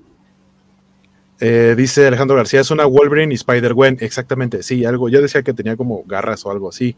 Sí, creo que sí. Pero, pero sí. Ah, cómo me cae mal Greg Land, de veras.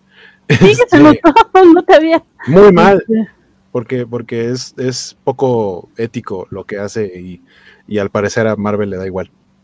dice Alejandro García que está haciendo el delicioso. Sí, exactamente, eso mismo.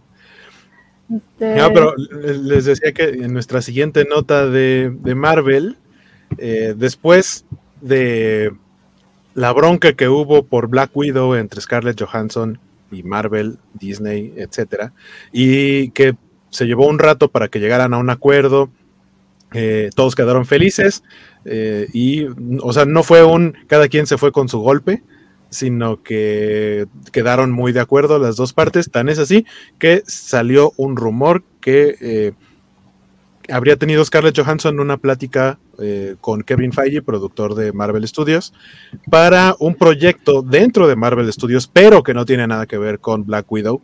Entonces ahí me pregunto qué rayos haría Scarlett Johansson de regreso en Marvel Studios si no es para retomar a Natasha. Sí, que la, nota que mandaste estaba curiosa, que decía que, que Feiji se, se burla de, de su nuevo proyecto, ¿no? Eh, bueno, del proyecto que ella producirá, o sea, no, no le pareció que tuviera eh, suficiente interés, importancia. Y, y ella habla de que, a ver, eh, a ver, eh, perdón, me, me fui. ¿De qué habla Scarlett Johansson? de, de que eh, haber eh, interpuesto la demanda eh, fu- fue benéfico, ¿no? Para alzar la voz. Sí, para que le paguen lo justo. Sí, sí, sí.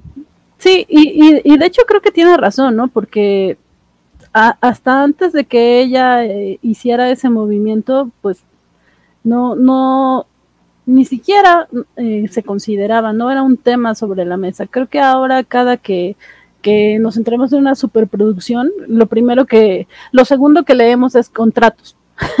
El contrato de, eh, ya, ya, ya establecieron acuerdos. Y pues no, no era algo que, que se, se tuviera claro antes de, dado que pues se atravesó la pandemia y muchas circunstancias eh, extra extraoficiales eh, difíciles, ¿no? O sea, que, que no sé, mm, pues sí, fuera de consideración. Nos dice eh, Alejandro García, una película de Yelena. A Yelena que vamos a ver en, en Hawkeye, que estrena la próxima semana. Dos capítulos, no lo olviden. Este, pues sí, eh, no sé, eh, creo que habrá que, que ver qué, qué hay con Scarlett. A mí me llamó mucho la atención esto que, que dices, Hueco, de que eh, pues se sentaron a platicar y todo, porque una vez que terminó, eh, bueno, que ya vimos Black Widow en pantallas y todo, y que fue lo de la demanda y demás, pues tú dices, ya, ya terminaron eh, su relación con ella, ¿no? Y ahora en el Disney Day Plus, eh, el, banner que sacaron para festejar eh, a la plataforma, me llamaba mucho la atención que el personaje de Black Widow estaba eh, eh, en centrales. O sea, seguía siendo considerada. Y ya vimos también que en Wadif tiene un papel relevante en unos tres episodios. Entonces, no es como que el personaje se haya despedido de, del equipo, la, siguen considerando. Yo pensaba que tal vez eh, en algunos, en más adelante vuelva a aparecer o, o alguna cuestión de flashback o no sé, digo, si Gamora va a regresar también podría ser ella, aunque es un poco complicado. Ya veremos qué es lo que pasa. No sé ustedes si creen algo distinto o yo estoy siendo demasiado ilusa. Multiverso, que vengan más versiones de Natasha. Ah, también. Y una que conozca a Matt. Ah, sí, qué bonito. Hablando de Matt, también se me pasó. es lo que iba a decir, esa tampoco la pusiste en la escaleta. También se me pasó, pero eh, eh, acabas de darnos un buen timing, Jorge, que, que... ¿Sí sabes de qué hablo? Ahí está el de Vincent Donofrio. Sí, justamente, Vincent Donofrio, y en lo que busco este el tweet, hablen, hablen. Ah, pues que Vincent Donofrio compartió, eh, hizo, citó el tweet de uno de los clips de estreno de la serie de Hawkeye y puso como, ah, qué bonita serie que se va a estrenar, disfruto mucho estas series.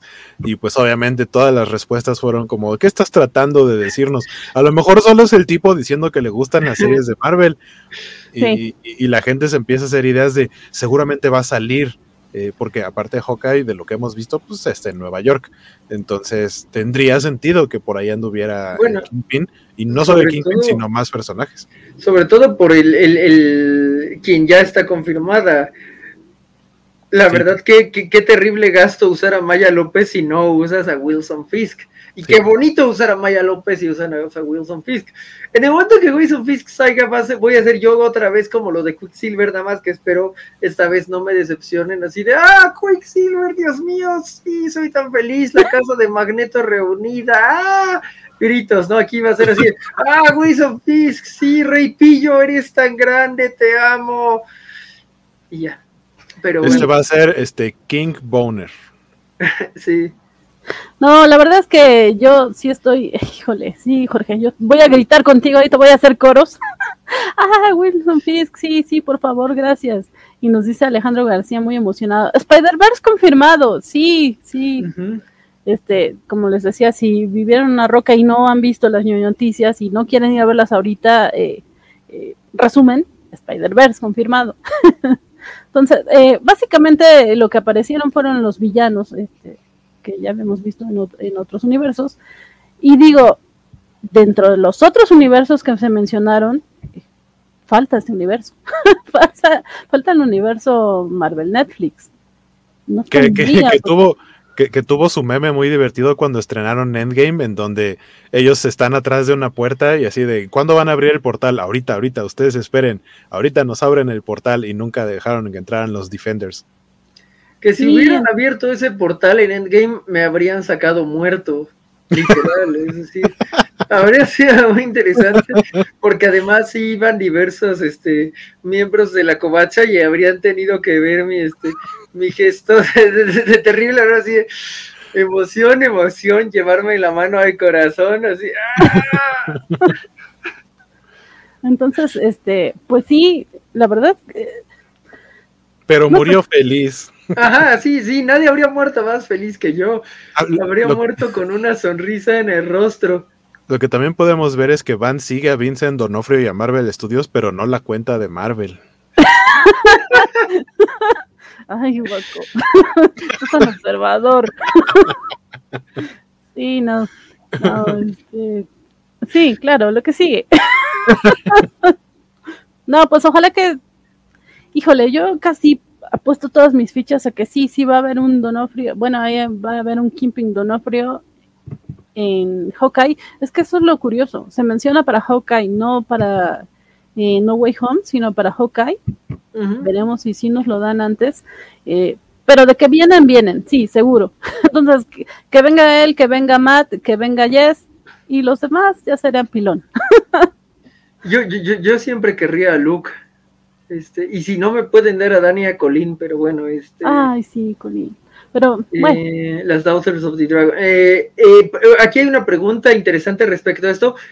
Uh, ok, Hawkeye sale los miércoles, ¿cierto? Sí. Empezando con dos episodios el siguiente miércoles 24 de noviembre. Sí. Entonces, a nosotros nos llega No Way Home 16. Si Disney jugó sus cartas así precisas, tendríamos como capítulo 1 y 2, y a lo mejor por eso son el capítulo 1 y 2 juntos, capítulo 3, 4, y en el capítulo 5 que sale 15, ahí ya tendríamos la revelación de Kingpin, rompes todo, rompes todas las quinielas y desesperas a la gente más para ir a ver eh, No Way Home, ¿no?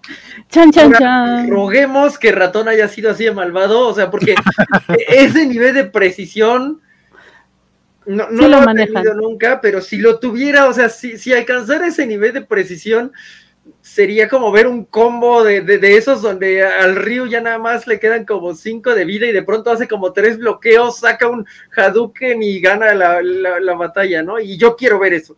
Ah, ese, ese video, si no lo han visto, busquen en YouTube. Ese es uno de los más grandes comebacks en, finales. Creo que fue una, no sé si fue una final, pero fue en un torneo oficial de Street Fighter y la reacción de la gente es fantástica.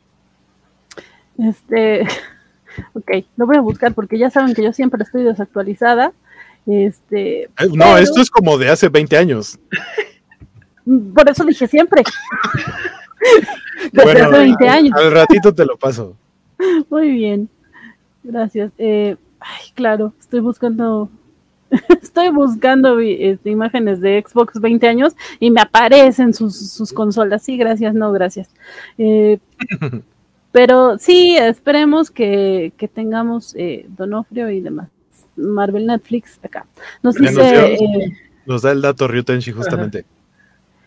Fue Ken contra Chun-Li en el Evo. El jugador fue Dal Daigo. Daigo. Gracias por ir a salvándome todo este día. Gracias. Sí, salvándonos. Muy puntual. Y por estar tan atento además. Sí, sí, muchas gracias. gracias. de principio a fin, gracias, este, sin duda.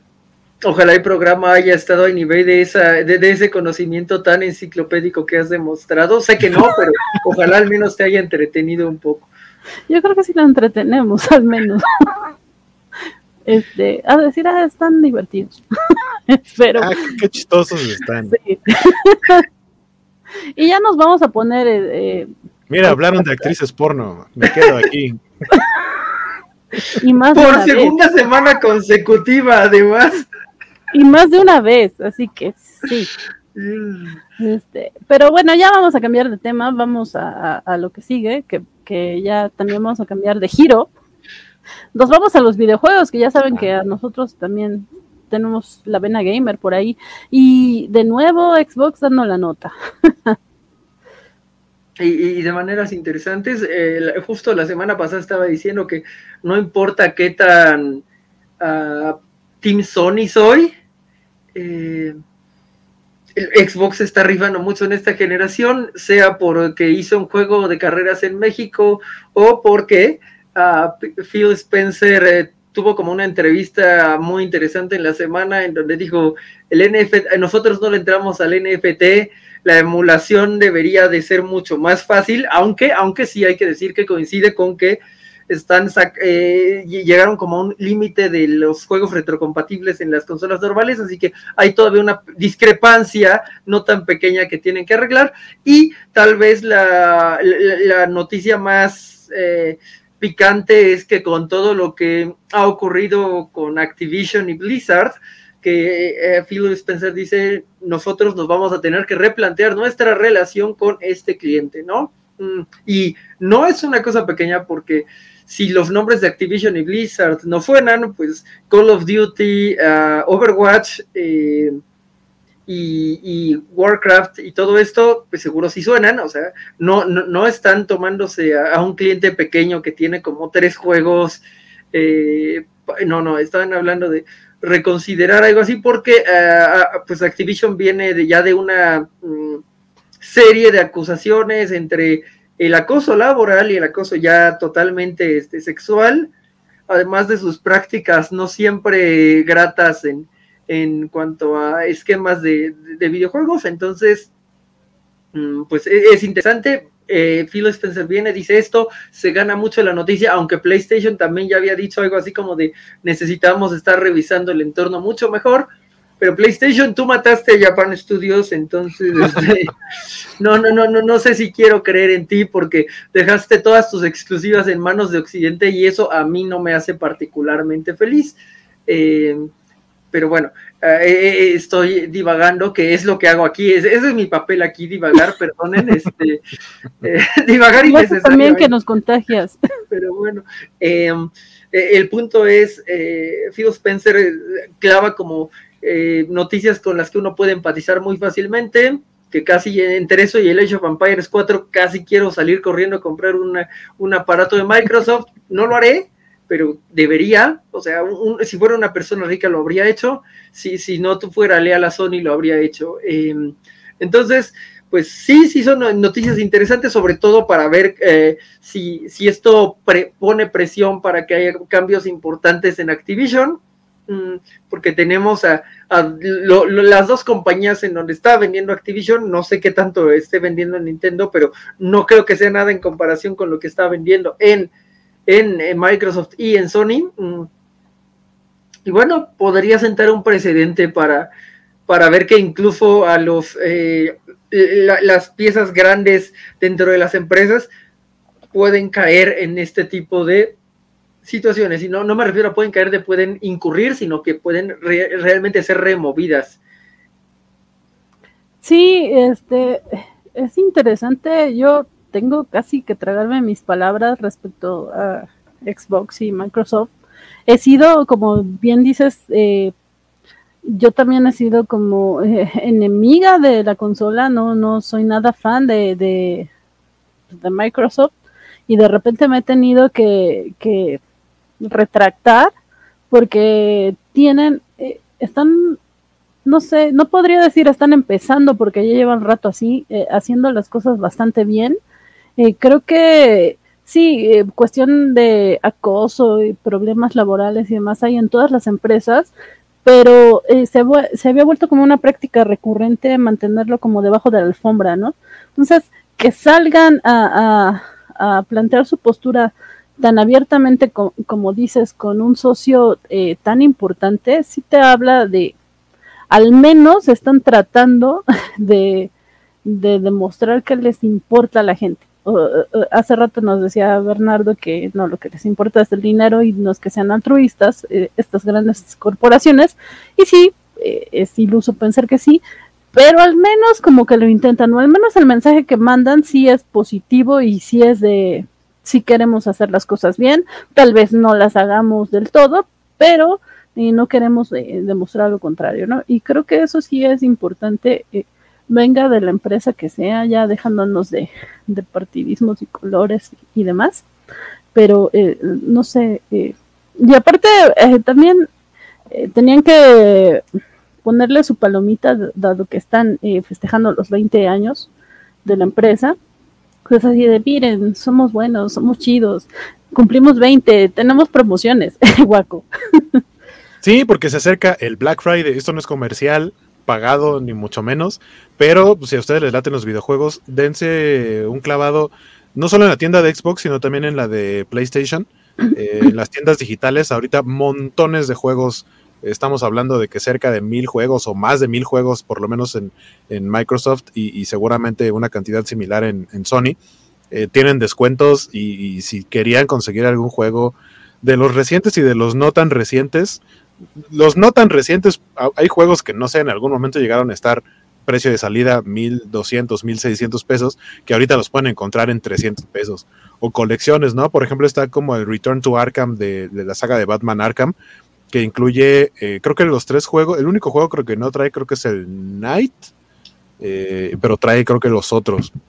O sea, son como tres juegos juntos y cuesta, no, sé. el Origins, El Origins es el que no trae como alguien que ama el Origins. Este, a mí no me desagradó. Lo siento más como un DLC del Arkham eh, City porque incluso los mapas son exactamente iguales, nada más con algunas cositas diferentes, pero Es Navidad. exactamente. Este, y, y con pegamento en lugar de congelar el, agua. Eso para mí no tuvo nada de sentido, porque fue como si ya podías hacer eso, ¿por qué dejaste de hacerlo para mucho tiempo después, ahora hacerlo con hielo? Pero bueno, esa es otra cosa. El punto es que vayan a darse un clavado a, a las ofertas de, del Black Friday que duran, pues van a durar toda la semana. Y al ser digitales no es como en las tiendas de físico que, ah, ya no alcancé, se me acabaron. Aquí es hasta la fecha eh, en que termine la promoción y pueden encontrar, la verdad, muy buenas, muy buenas ofertas. Eh, y pues está bastante chido porque se pueden armar ahí para las vacaciones de diciembre si es que tienen vacaciones en diciembre o si no se dedican a nada y quieren este más que a, más que a jugar pues pueden ahí invertirle una lanita y salir con bastantes juegos Sí, eh, eh, rápido comentarios interesantes de, de nuestros espectadores que nos di- dice Ryu Tenchi, gracias Ryu, que dice siempre es grato escucharlos a los tres y a las gemelas hoy ausentes. Sí, me vi muy grosera la semana pasada que no dije nada de las, las gemelas y esta semana tampoco. Saludos a, a ambas, a Andy y a Vir, que por cuestiones de trabajo no, no han podido acompañarnos estas semanas, pero sin duda las van a poder ver. Creo que sí van a estar las dos mañana en el especial de Harry Potter eh, con Vale García. No sé si se les integre alguien más a la mesa, pero eh, al menos eh, mañana pueden verlas a, a, las 4, me parece, en el especial de Harry Potter en la covacha en vivo. Eh, nos dice Alejandro García que tiene un gran, gran punto y es, me recuerda porque odio Microsoft. dice. Microsoft ha matado más estudios, Jorge. Aunque Dead Space esté resucitando, estoy Daidu tentado. Siendo, creo que querías poner siendo tentado. Ah, tiene sentido. Sí. Creo, creo que, creo que el, eh, o sea, quien está haciendo bien las cosas es Phil Spencer, que es uh -huh. la cabeza de Xbox. No, uh -huh. no podría hablar yo por Microsoft sí. en sí. Sí, sí. Eh, porque, porque incluso el comentario que he leído mucho en redes es que este dude lo está haciendo muy bien.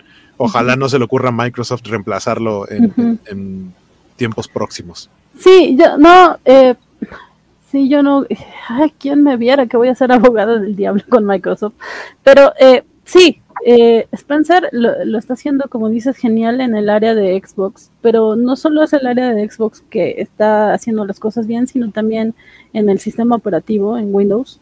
Las cosas han mejorado muchísimo. La verdad es que yo siempre digo, soy Team Linux y, y para todo uso Linux, pero por cuestiones de trabajo a veces tienes que utilizar eh, Windows y la verdad es que ya casi no me da problemas. ¿eh? Por supuesto, la pantalla azul del terror que uh -huh. ahora es negra, eso siempre aparece. Yo leí que iban a regresar al azul. Sí, por favor, porque se ve más bonito. Digo, si vas a sufrir, al menos sufrí bonito. Este, pero sí, no, no, no puedo quejarme por ahora de su sistema operativo, incluso su navegador, ya no, el chiste este de Explorer con Edge ya, ya no funciona, es bastante rápido no jala tantos recursos como Chrome. Pero bueno, ya, de, dejemos a, la, a Microsoft y... O no de todo para mencionar que hay una tira muy bonita que hicieron de, de Internet Explorer como una waifu y de cómo se sacrifica para convertirse en, en Edge y pelea contra este contra precisamente Chrome y, y no me acuerdo contra qué otros este ordenadores. Quiero esa tira. Firefox, Pásame esa tira. Ajá. Está, está muy lindita. Este, eh, sí, porque además baja al inframundo por Netscape por alguna razón uh. para, para, obtener su código. Está, está muy lindita, la verdad. Eh, ahora, Ryu, tenemos que hablar, claro.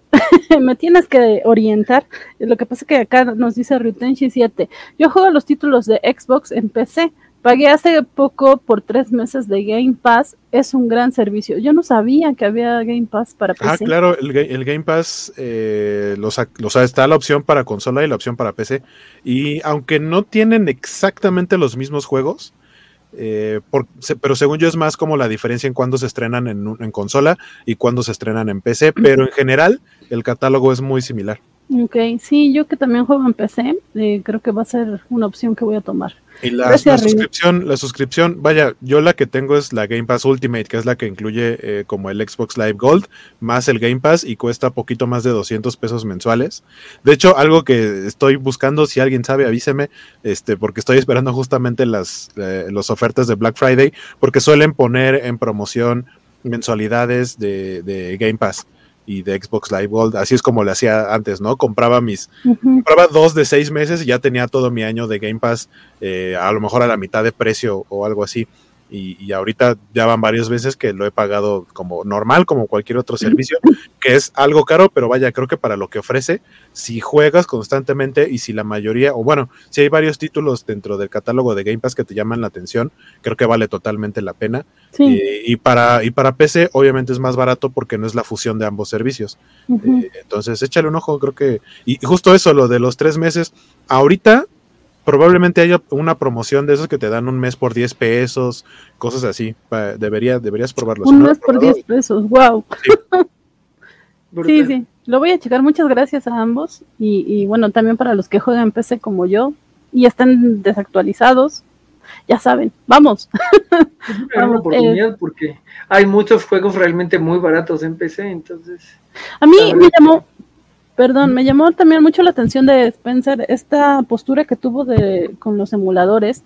Ya sabemos que es una práctica común entre los gamers eh, usar emuladores porque de repente las consolas no soportan ciertos juegos retro y, por supuesto que nosotros queremos jugarlos y, y no todos están eh, al alcance y pues cualquiera puede emularlos, ¿no? Utilizar un emulador que hasta ahora pues sí, es bucanear. Con solo bucanear un poquito en la red ya, ya puedes jugar. El otro día que estábamos viendo de Aladdin, estaba viendo el... Ay, te lo resumo así nomás. que estaba diciendo que, que jamás Oye, vio... No seas grosera. Oh, por Dios, nunca en mi vida, Contexto, por favor. nunca en mi vida había encontrado el albur en ese título, por Dios, no sé si estoy bien sope. bueno, estaba viendo este Ese YouTube. canal, ese canal, sí. Sí, sí, estaba ese En donde hacen resúmenes. Y estaba diciendo, ay, el juego de Aladdin que nunca supe en qué acababa. Y yo, no, yo tampoco. nunca supe. Pero gracias a YouTube puedes saber. Y yo, ay, tan feo. Terminó tan feo. Es un chiste. Yo no Yo sí pasaba- acabé, el de Aladdin yo sí lo acabé, pero la versión de Game Boy. No, él decía el de Sega. Y yo, ah, sí, no, yo lo jugué en emulador justamente y no, nunca, nunca pasé. Pero eh, bueno, eh, Rutenchi nos está diciendo, el Game Pass Ultimate cuenta con Game Pass de consola PC y Gold. Creo que ahorita está tres meses por 10 pesos para usuarios nuevos. ¡Wow! ¡Corramos! Ah, Ahí les Así terminan programa. las noticias de estas. Ahí, ahí Ah. les dejo el programa, dejen voy. que, que lo que estaba mencionando ahorita Jorge de, de lo que anunciaron justo en lo del 20 aniversario con lo de la retrocompatibilidad es que cada cierto tiempo decían bueno ahora estos títulos se suman eh, pero la retrocompatibilidad aparte de que existen los juegos para comprarse en, en la tienda arcade para jugarse como una especie de emulador principalmente del 360 y algunos del primer Xbox. No solo funciona con eso sino que si tienes tú los juegos en físico los discos de 360 de juegos que están en la lista, puedes poner el disco en tu consola y jugarlos sin ningún problema. Y el resto de juegos que no están, eh, y, o sea, que no están y tal cual, ya no van a estar eh, disponibles eh, porque ya no va a haber más anuncios en la lista de retrocompatibilidad, tiene que ver más con cuestión de marcas y licencias. Ya no es una cuestión de Xbox, sino que Xbox dijo, llegamos los- a los acuerdos a los que pudimos, todos los que no están es porque no hay un acuerdo para poder tener ese juego en la consola. Y, y ya. Me encantaría volver a jugar mi eh, Ultimate Spider-Man del primer Xbox. Yo nunca tuve el primer Xbox, pero el 360 sí corría ese juego, entonces lo llegué a jugar ahí, pero no se puede jugar en el Xbox One. Juegas. Es muy triste y solo será menos triste si deciden al menos remasterizar ese y Shattered Dimensions y el Edge of Time. Para, para... Ay, es, todo eso es Activision, ciertamente, pero eh, yo, yo, yo puedo este, venderle mi alma al diablo después de todo lo que dije de Chadwick este día. Remastericen Ultimate Spider-Man. Pues o- ojalá que tomen en serio, bueno, eh, Spencer sí es ahorita un, un hombre que pesa en, en la industria de videojuegos, entonces ojalá que tomen en cuenta eh, esta sugerencia o comentario y hagan, es que decir, hagan oficiales los emuladores, pues es como decir, cobren por ellos. Pero bueno, al menos que sean eh, Cobren 10 pesos por tres meses. Es que, es que sí, según yo sí han, o sea, sí han hecho cosas como de un emulador virtual que te permita jugar juegos viejos, pero esos juegos viejos te los venden muy baratos. Entonces, digamos que ya es como, ah, no me va a costar más de 100 pesos este juego que quiero, pues lo voy a pagar para tenerlo legal en mi consola en lugar de buscarlo y, Sí. a, a- y a jugarlo en la computadora. Creo que están yendo más hacia esa dirección y creo que es la dirección correcta. Sí, de acuerdo. Eh, nos dice, eh, bueno, primero saludamos a Natalia López. Hola Nat, Hola, Nat. gracias por andar por Ya acá, que, ya Jorge, sí, Jorge ya, ya fue tu voz en esta mesa, eh, hablando de que mencionas que a ti no te ha gustado tanto Cow- Cowboy Bebop eh, live action. Eh, entonces, pues sí, hablamos un poco de eso. Alejandro García nos dice, el juego de Aladdin originalmente era un Mega Man. Ok, ese dato no me lo sabía. Y también él y, y Ryutenchi les decían que Origins es el que no trae. Ujú. Y Ryutenchi nos dice que eh, Origins no es desarrollado por Rocksteady, por eso no está en el paquete. Sí, lo hicieron hecho- en Warner Montreal. Warner. Montreal, que de hecho. Warner Montreal es el que viene con el Knights of Gotham, eh, Gotham Knights, ¿cómo se Gotham llama? Knights. Sí, que El de la están, corte de los búhos. así es que me, me- me emociona mucho ver todos esos sidekicks juntos, sobre todo poder jugar como, que es lo que siempre siento que le faltó al Arkham, este, y, y ya que mencioné a sidekicks, a- le haré un comercial a Liverpool que no me pagó. Sí, están vendiendo bolos disfrazados de DC What? como productos de temporada. Qué bonito. Este, está ¿Bolos disfrazados de qué? de, de- de superhéroes. Ah, el, el- el cierto. Eh, perdón, es que Sí. estaba en otra ventana. Qué hermoso. genial. El osito bolo. Y está muy cool, este. Ay, qué bonito. Además es, es el Robin de Demian, entonces eso está lindito. Oh. Este, y pues sí, hay Flash, Bats y Subs por si alguien lo quiere, pero yo caí con el pequeño. Pero, pero bolo es de Liverpool, o sí, sí dijiste Liverpool o Palacio sí, de sí. Hierro. No, sí dije Liverpool, Ah, ok, Creo. Liverpool. sí, es como... Saludamos también a Rodrigo Díaz Paz. Hola amigos, buenas noches. Hola Rodrigo, qué bueno que Hola, andas por acá. Rodrigo. Y Lunático, saludos. Hola hijo, ¿cómo estás? Gracias por vernos. Eh, Hola. es que Hola, es mi hijo hijo, de. es mi hijo de- del taller de teatro. Oh, Este, pero, eh, Jorge, nada más para terminar con el dato, ¿cuánto, ¿en cuánto te salió tu bolo? Este bono en específico salió en, bueno, es que eh, era el buen fin, entonces el precio de la etiqueta es de 500 pesos, pero como hicieron varias cosas, entonces se fueron 540 pesos por esto, una Luna Lovewood y un Spinosaurus. Ah, estuvo Entonces, bien. Es un buen 500 deal. por todo eso. La luna también está incluida, también está bien bonita tu luna. Sí, sí, entonces la verdad es que creo que fue un gran precio y el Flash incluso, de- creo que de los otros tres hay versiones más chiquitas, solo Robin estaba esta opción, este, pero- y no me pude resistir. Que Ryu Tenchi también nos dice, Batman, shut up and take my money. Sí, lo mismo Eso pensé. fue lo que yo dije cuando vi tienen un Robin, o sea, es como de, pudieron haber tenido Aquaman o cualquier otro que yo no querría, pero era, era un Robin. ¿Qué Sí, más sí, le puedo pedir a la vida que un bolo Robin? sí, está bien hermoso, sí voy a ir a buscarlo y seguro se van a agotar, porque sí están bien lindos. Y nos dice Nat que nos ven el recalentado, habrá, a ver si hablaste con la verdad, Jorge. Sí, yo creo que sí. Yo también creo que sí. Saludamos a Vale García, que ya nos está saludando acá bien emocionado. Gracias, Vale. Hola, vale. Hola, ¿cómo estás? Y bueno, ya vamos, que, que ya Jorge nos estaba apurando y ya, ya llegó tu hora marcada, Jorge.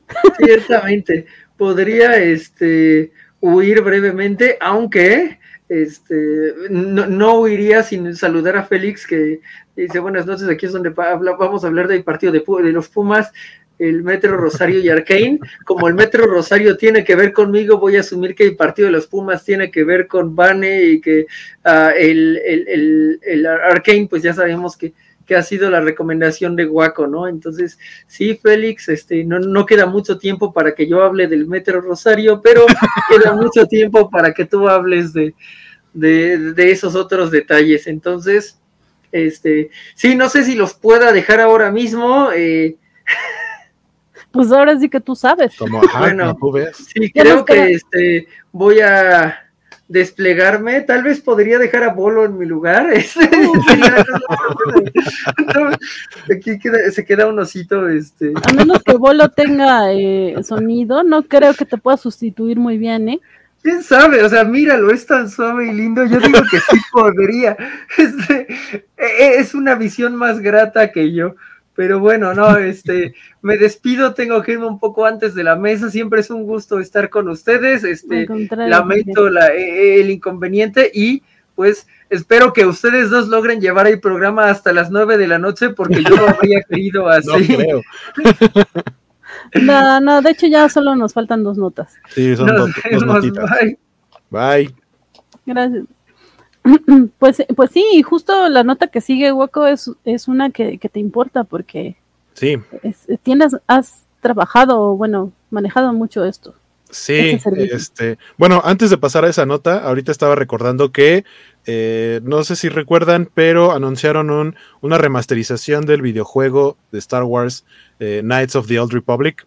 Eh, el día de hoy salió a la venta el formato físico que sacaron, eh, van a salir para, va a salir para PC y para Nintendo Switch y sacaron unas versiones en físico que son como de coleccionista. Hay una como versión estándar y hay una versión como Ultimate que trae una USB, trae unos pins, trae unas postales, está precioso.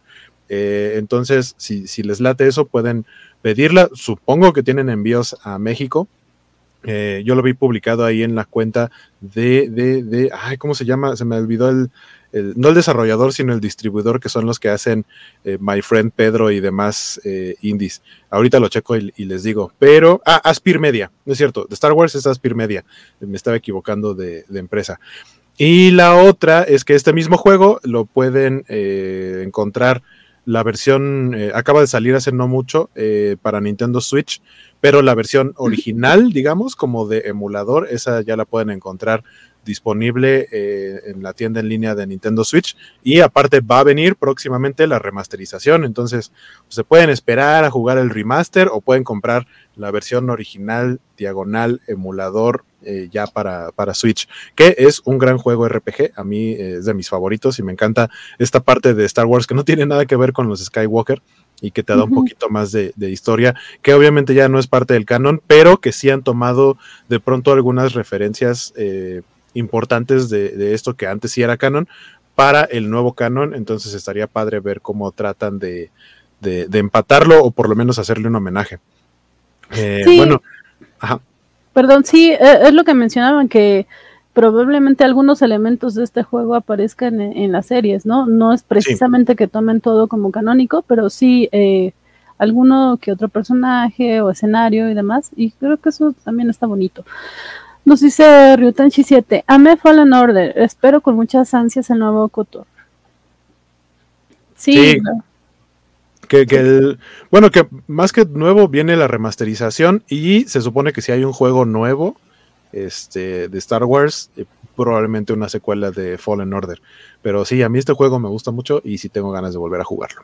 Sí, yo solo vi el gameplay y sí, sí me gustó. Pero sí, estábamos con que... eh, Vamos a, a- a- a la nota que decías. Eh, esto es para los streamers o para quienes ven streams. Eh, actualmente, o sea, esta semana se dio un notición justamente con la empresa de loguito que está presentando Van ahorita en pantalla, que es Streamlabs. Streamlabs es una plataforma que te permite organizar tu setup para hacer streaming eh, en diferentes plataformas, pero principalmente para Twitch. Digamos que a, a través de esta plataforma tú puedes poner tus escenas, en donde quieres colocar tus cámaras, eh, tiene alertas, tiene un chorro de cosas. También tiene muchas cosas que son de paga, eh, como para si quieres tener diseños diferentes, para, para justo para la imagen de tu monitor, bueno, de tu pantalla.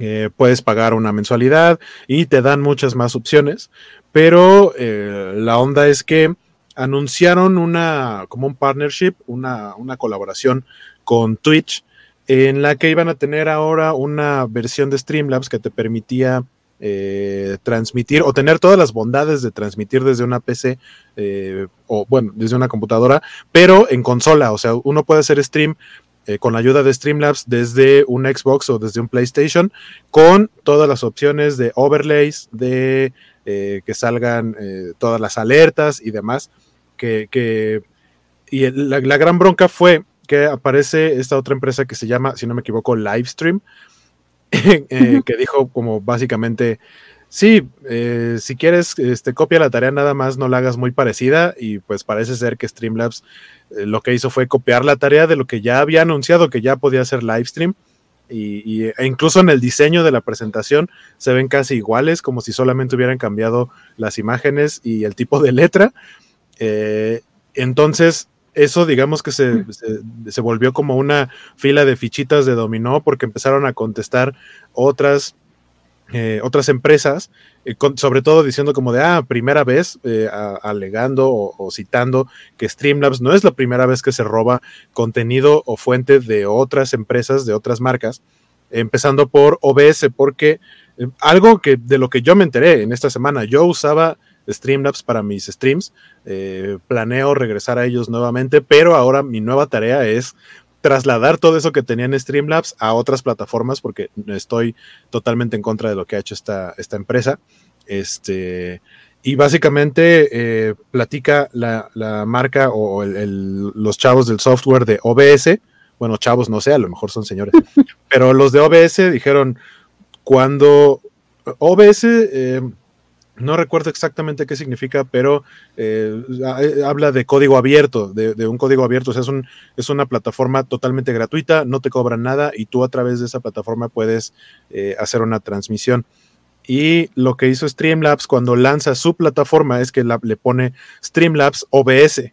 Entonces, hay mucha gente, me incluyo, que pensaba que Streamlabs OBS era como una variante o tenía alguna relación con OBS y resulta que no. Resulta que cuando el Streamlabs se lanza, se llama Streamlabs OBS y eh, OBS le dice a Streamlabs, oye, podría ser tan amable de no usar el OBS porque nosotros, pues es nuestro nombre. Y Streamlabs dijo, mm, claro que no te voy a hacer caso y me vale gorro y nunca lo hicieron, nunca le quitaron el OBS del nombre, así se manejan.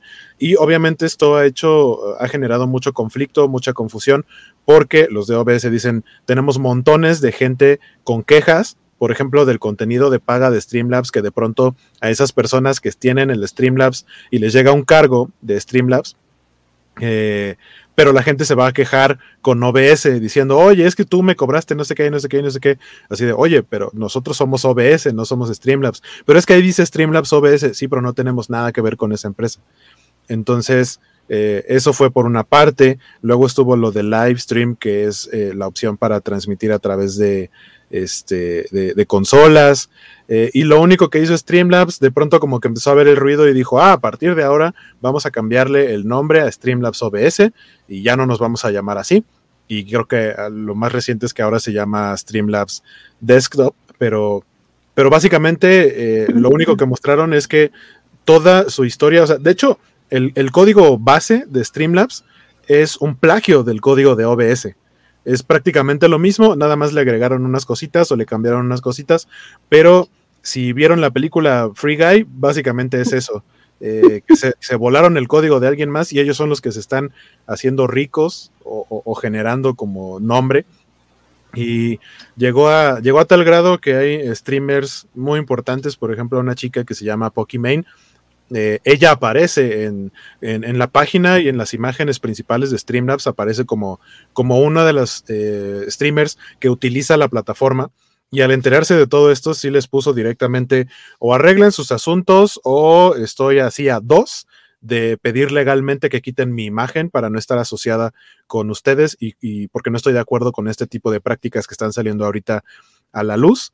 Eh, entonces, básicamente toda la gente ahorita se está, eh, tal cual usaremos el término, está cancelando a Streamlabs y todo el mundo se está mudando, me incluyo, quiero eh, ver si puedo, porque yo originalmente usaba OBS, pero en algún momento me dejó de, de, funcionar, o sea, como que no detectaba bien la conexión y me tuve que mudar a Streamlabs porque era la otra opción que encontré. Así que entonces ahora voy a tratar o de regresar a OBS o buscar otra alternativa, pero definitivamente eh, las acciones de Streamlabs pues no, no tienen perdón y es algo totalmente injusto para la competencia porque no se convierte en una competencia eh, leal y pues básicamente eso fue eso fue la noticia de la semana y pues es noticia en desarrollo porque lo único que ha hecho Streamlabs hasta el momento es eh, decir que ya se va a llamar diferente pero pues eso no cambia en lo más mínimo todo lo que lo que han hecho Sí, eh, primero déjale contesto a Félix que dice, perdón, llegué tarde, ya hablaron de la rueda del tiempo, gracias. Sí, Félix, fíjate que Sí. sí, la consideramos y sí, ya hablamos de ella, Poquito, pero sí. sí, ya la mencionamos. Que eh, lo que dije es, yo sí la aguanto, yo sí aguanto ve- eh, verla al menos la semana que viene, los siguientes episodios, a, a ver qué tal se pone. Todavía no, no puedo formar un criterio al respecto, pero no creo que sea mala, mala. En, ca- en cambio, Cowboy Bebop eh, parece que no ha tenido muy buenas críticas. Nosotros no hemos tenido oportunidad de verla. Nat sí, y parece que no le está gustando. Nat de la Kobachi Anime. Entonces, eh, pues ahí las opiniones son divididas entre ver la rueda del tiempo, Cowboy Bebop, el final de Foundation. Nos quedamos con Arkane. Ahora estaba pensando así de, pues, yo Arcane. Con. Que bueno, Arcane son tres capítulos que se estrenan hoy en la noche y acabando eso puedo continuar con lo demás, no hay bronca. Eh, pero bueno, sí, fíjate que este caso de Streamlabs me parece muy curioso porque eh, generalmente eh, sabemos de empresas pequeñas que son de repente absorbidas o, o- o sufren las malas prácticas de las que ya llevan tiempo, ¿no? Y OBS, que, que podría ser la, la plataforma o eh, la aplicación que ya lleva más tiempo en el mercado y que mucha gente la conoce, es la que en teoría podría aprovecharse de Streamlabs y de repente resultó al revés, ¿no? O sea, sí, aquí no fue que como que el débil eh, se aprovechara del, del poderoso, aunque no, no podría decir que es muy poderoso OBS ni tampoco tan débil Streamlabs, porque Streamlabs eh, por su funcionalidad y que hacía las cosas como bastante amigables para la transmisión. Digo, yo no lo usé, pero sí veía tus streams y, y sí notaba que era como más fácil eh, enchufar, enchufar todas la- las Es que, aplicaciones. es que lo que lo que tienes que te presenta plantillas en automático y Ujú. OBS no. Ahí digamos que sí tenías que hacer como todo más. eh, o sea, es ventaja hacer las cosas como más manual porque eh, tienes más libertad, pero es menos automático. O sea, cuando abres Streamlabs y no tienes nada, en automático te dicen, ya tengo aquí una plantilla que te puede servir y eso lo hace pues fácil, pero, pero digamos que ya teniendo como la experiencia de cómo funcionan cada una de las, las opciones en, en el software, creo que va a ser menos complicado regresar a, a la plataforma de OBS. No, nos dice Alejandro García, UBS está chido, lástima que el jefe Vale no le quiera entrar. Sí, justamente Vale me comentaba de esto que menciona Alex, de la posibilidad de utilizar OBS y es esta cuestión que menciona Waco. Eh, OBS tiene muchísimas, eh, muchísima forma de tunear eh, las transmisiones, de agregarle cosas bien bonitas y bien chidas, pero le tienes que saber. Tienes que saber moverle y manejar y alguna cuestión de diseño. Y, y Es, bastante más complejo que usar, por ejemplo, StreamYard, que es lo que, lo que usamos para los programas. Entonces, creo que eh, es el punto que aprovechó justamente StreamYard, eh, perdón, eh, Streamlabs, para, para posicionarse, ¿no? Porque como dices, tienen plantillas y solamente es cuestión de, ah, mira, ya lo pones y no tienes que aprender algo extra, que siempre aprender es bueno, pero a veces no hay tiempo, ¿no? Entonces, sí entiendo que vale de repente esté renuente a usar el OBS. Yo, yo confieso que he intentado usarlo, pero sí, no, me desespero rápido la vez que lo intenté. Eh, Lo que- Lo que, lo que podría hacer aquí, voy a, a aventarme, es que a lo mejor algún día hagamos una videollamada o algo así Mm, y que yo les pueda explicar lo que yo ubico de, de OBS, que se ve más complicado de lo que realmente es, pero se puede volver tan complicado como uno quiera. Pero lo cierto es que si, por ejemplo, ahorita se me cae la transmisión y tú te tienes que quedar a cargo, bueno, pon tú que no tú, porque tú sí sabes, pero que Jorge se tuviera que quedar a cargo o alguna de las gemelas, no es como píchale aquí y ya, y ya No, porque ahí sí, sí. ahí sí tiene, ahí sí tendría que ir como la señal directa de una Sí. sola computadora y con StreamYard, eh, o sea, el que se quede, la transmisión sigue, sí. Sí, entonces justo, justo por eso entiendo que Vale no eh, se anime a utilizar el OBS y que también eh, de repente la gente en general optemos por otras opciones como eh, Streamlabs o StreamYard, pero sí está bien feo que se aprovechen de, de la, la buena voluntad de OBS y todo. Está muy feo y qué bueno que, OBS, a la luz. OBS es Open Broadcaster eh, System, no, Sí, software. Software. ¿No es Open, System? Open Broadcaster Software. Ok. O sea que para, para Streamlabs fue como, ah, nos gustaron esas siglas y como no son, o sea, nuestros, nuestro programa sí es eso, un Open Broadcaster Software, solamente se lo vamos a poner al final, pero, pero pues, no contaban con que OBS, tal cual como nombre, sí es ubicable, no, sol- no solamente es la- el término. Pues sí, es, está complicada esta situación. Eh, bueno, de repente se vuelve engorrosa. Eh, esperemos que tenga buen término en cuestión de OBS, la empresa original, y que StreamYard aprenda de sus errores y que, de, perdón, perdón, StreamYard, no me funes, Streamlabs aprenda de sus errores y, y, pues no sigan aprovechándose de los demás. Nos dice Félix Farsar, eh, voy en el, en el episodio 2 y hoy terminó el 3. ¿Por qué, ¿Por qué alguien sería live action, vería, supongo, el live action de Cowboy Bebop en el mismo servicio de streaming está el anime? O sea, ¿por qué verías el live action si también tienes el anime? Pues es que entonces, o sea, esa pregunta yo la voy a responder con otra pregunta. Es como si dijeras, ¿por qué ves las películas de Marvel si tienes los cómics? Son productos diferentes. O sea, Sí, a mí sí, me está, yo no, todavía no termino el, el anime de, de Cowboy Bebop, me está gustando mucho, pero de todos modos quiero ver el live action. No espero que me vaya a terminar gustando mucho, pero de todos modos quiero verlo. Morbo, dice Natalia. sí, un poquito de eso, sí, sí, sí. FOMO, como dicen este recientemente. Está de moda esa palabrilla. Y yo no sé qué significa porque vieja soy. FOMO es Fear of Missing Out. O sea, miedo de perderte algo que está como de moda. Ah, pues, es evidente que yo no tengo FOMO. Pero, o sea, suele pasar con cosas que se vuelven muy populares. A mí me pasó un poquito al principio con el juego de calamar, por ejemplo. Era algo que a lo mejor no me llamaba tanto la atención, pero que de pronto empezó a hacer mucho hype y era como, siento que necesito verlo como para estar en sintonía con la gente. Ese es, esa FOMO es la única razón por la que vería Breaking Bad, por ejemplo. Nunca he visto Breaking Bad, pero la vería como para, para no perdérmelo y entender algunas conversaciones o algunas veces que platico con amigos que son muy fans, por ejemplo. Sí. Eh, creo que podría ser algo así. Ok, pues se podría decir que empezaré a adquirir FOMO. Espero. A mí me suena como a FOMI, no sé, cada que dicen FOMO me Sí. imagino así como, como espumita o algo, no sé. Sí, la, la fiesta del FOMO. Ajá. Perdón, es viernes, gente. Eh, Viernes de FOMO. Viernes de FOMO. Y, y, y bueno, ya vamos a cerrar con nuestra noticia. Bueno, a mí me da mucha emoción porque a mí me encantan los crossovers y todo. Que por cierto, no fue noticia porque la verdad es que ya nadie nos interesa por acá. eh, los crossovers del Barriverso, que yo bauticé Barriverso, pero esta semana ya, ya fue el crossover de Flash con sus series.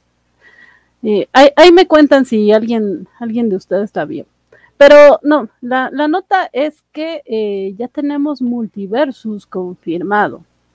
Eh, que yo sé que Skywalker tiene, eh, ah, perdón, tiene mucho que decir de este multiversus porque justamente les voy a mostrar su tweet.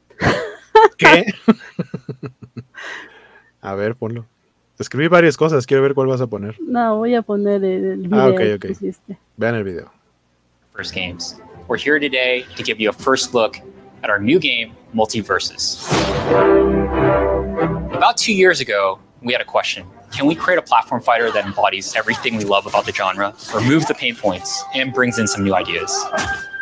Multiverses emphasizes teamwork and social play with an ever expanding, diverse cast of characters that you know and love. This is our take on the competitive platform fighter cooperative, deep combat mechanics across multiple platforms, and free to play.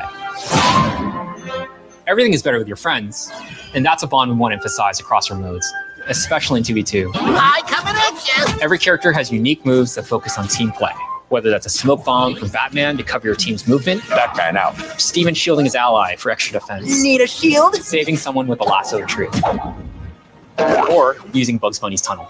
The better your teamwork, the better your chances are to win. You're under my protection. We built the game from the ground up for teamwork and co op to deliver a more unique experience.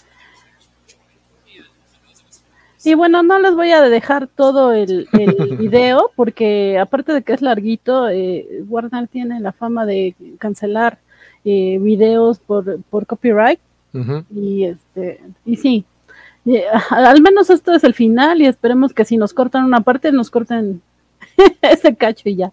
Eh, dice, vale, que sí es RuPaul. Sí No, no es RuPaul. perdón. No sé si eso es racismo, pero sí se parece.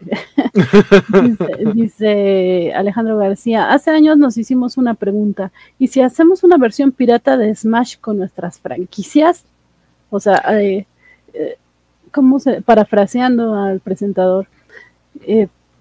Y nos dice a Lucas Arthur, yo solo quiero que se pueda enfrentar Gandalf contra Dumbledore. Oh, sí, para ver quién ganaría. Oh, sí, Gandalf. qué gran palaya, qué gran palaya, ¿eh? o sea, pelea y batalla, palaya. claro. Eh, eh, y sí, Félix me, me captó perfectamente La fiesta de la la fiesta espuma. de la espuma. Eh, que mañana empieza a ver Arcane, pasará el live action de Cowboy Vivo. Y, sí, canta la que yo cante. Pero en fin, eh, pues sí, Guaco, eh, sí, pasé, pasé el tweet de tu video. Yo a, a este videojuego le veo, eh, o sea, en automático, viendo el video, vi muchos pros y muchos contras. Creo que su pro principal es que es free to play, no hay que pagar por él. Es como, vaya, es que obviamente, como, como dice Alex, es un clon, este, una copia de, Smash. Y sígale tú tantito porque me está entrando una llamada. Sí, eh, sí es una copia de Smash porque lo que vamos a ver son los, los personajes de todas la- las franquicias de Warner Bros. eh, pelear entre sí. Eh, por esto, esta cuestión de, de lo que nos dice Vale García, ¿qué clase de Smash Bros. es ese? Y luego nos dice, eh, racismo sería si dijera que se parece a, Don, a Don Cheadle, por ejemplo. Eh, Este, no sé, pero... eh, Sí, la cuestión es, las posibilidades son infinitas porque las franquicias de Warner son muchísimas. Entonces, a mí me llama la atención y estamos viendo en pantalla Steven Universe, que, pues sí, también eh, es, de es de Warner, y dice, finalmente puedo darle una paliza. Yo no sé, yo nunca he visto Steven Universe, pero me parece eh, fantástico que se pueda enfrentar igual que con Batman, eh, Superman y con Tommy Jerry. Creo que va a estar divertido eso. Bueno, a mí me llama mucho la atención y ya saben que soy fan de DC, entonces, aunque sea eh, algo ya probado y, que se ha hecho muchas veces, eh, es la primera vez que Warner le entra y creo que sí va a jalar por el simple hecho de ser Warner. Eh, ah, lo, lo que estaba diciendo ahorita, ventaja es que va a ser free to play, entonces pues inevitablemente se le puede dar una, una oportunidad, nomás lo descargas y ya, y, se va a jugar. Va a estar para distintos dispositivos, me llama la atención que de entrada no va a estar para Ninten- Nintendo Switch, va a estar para PC, para Xbox y para PlayStation en versiones Xbox One, PlayStation 4 y las más recientes, eh, Serie S, Serie X y PlayStation 5.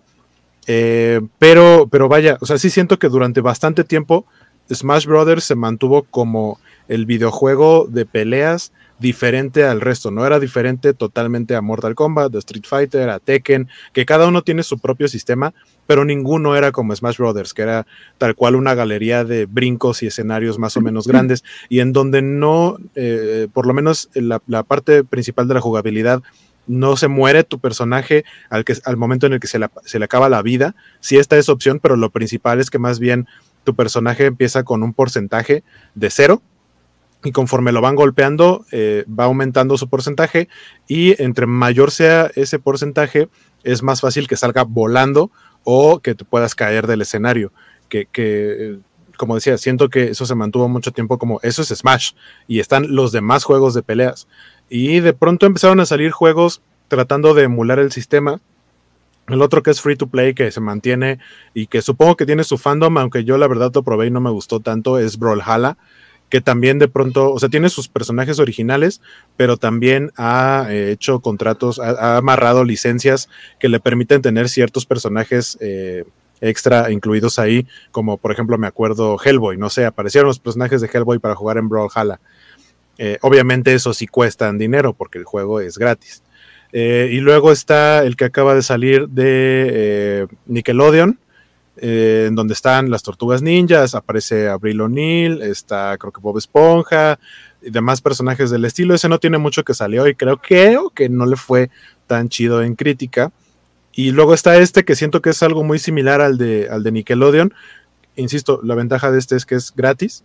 Eh, el roster que nos presentaron, la verdad, está bastante bonito.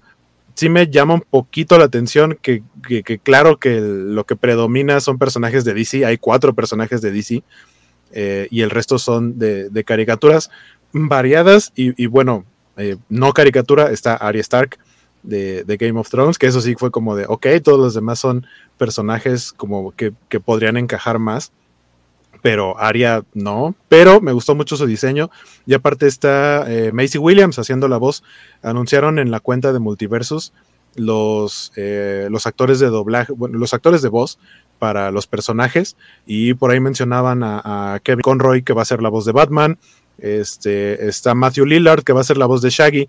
Matthew Lillard fue Shaggy en eh, las películas live action de, de Scooby-Doo de hace bastante, de hace algunos añitos. Eh, él me cae muy bien, qué bueno que regresa, pero decía, la misma Macy Williams va a ser la voz de, de Arya Stark, eh, Tara Strong va a ser la voz de Harley Quinn, eh, y salvo que hagan una versión en, con doblaje latinoamericano, pues ya veríamos a qué voces les ponen en español, pero de entrada en, en inglés eh, sí le echaron ganitas con, con los actores que van a interpretar a los personajes. Obviamente suena que con el tiempo ese roster va a aumentar muchísimo. Los personajes que, anunciaron ahorita son poquitos. Aparte, el juego va a salir hasta el próximo año. Solamente es como un...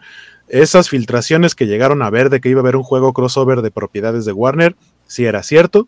Eh, y pues ya, aquí lo, aquí lo vamos a tener.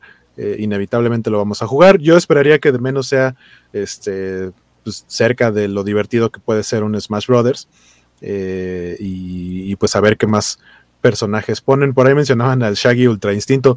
Pues si no Ultra Instinto, de menos sí en el, en, el tráiler aparece el- elevando su poder cual Super Saiyajin. Entonces no me extrañaría que aprovecharan eh, el hype como para hacer un movimiento especial de Shaggy que incluyera el Ultra Instinto. Eso sería genial.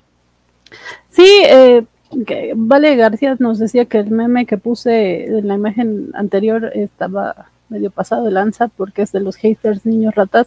El de atacar al Steven Universe, perdón. eh, Yo, debo- yo eh, debo decir que Steve- Steven Universe, a mí eh, al principio no tenía muchas ganas de, de verlo, eh, pero cuando me puse a verlo creo que más bien me dejé llevar porque el, el fandom suele ser muy pesado, pero la serie es muy bonita. Nada más he visto una temporada y porque en su momento no había más temporadas para ver legalmente en servicios de streaming, pero ahora creo que deben estar en HBO Max. Pero, pero Steven Universe es una caricatura muy bonita. Eh, véanla, denle una Sí. oportunidad. Sí, yo no la he visto y no tengo nada en contra de, de la caricatura, solamente es que por la rapidez puse la imagen, pero perdón si alguien se sintió ofendido con esa imagen, no era la intención.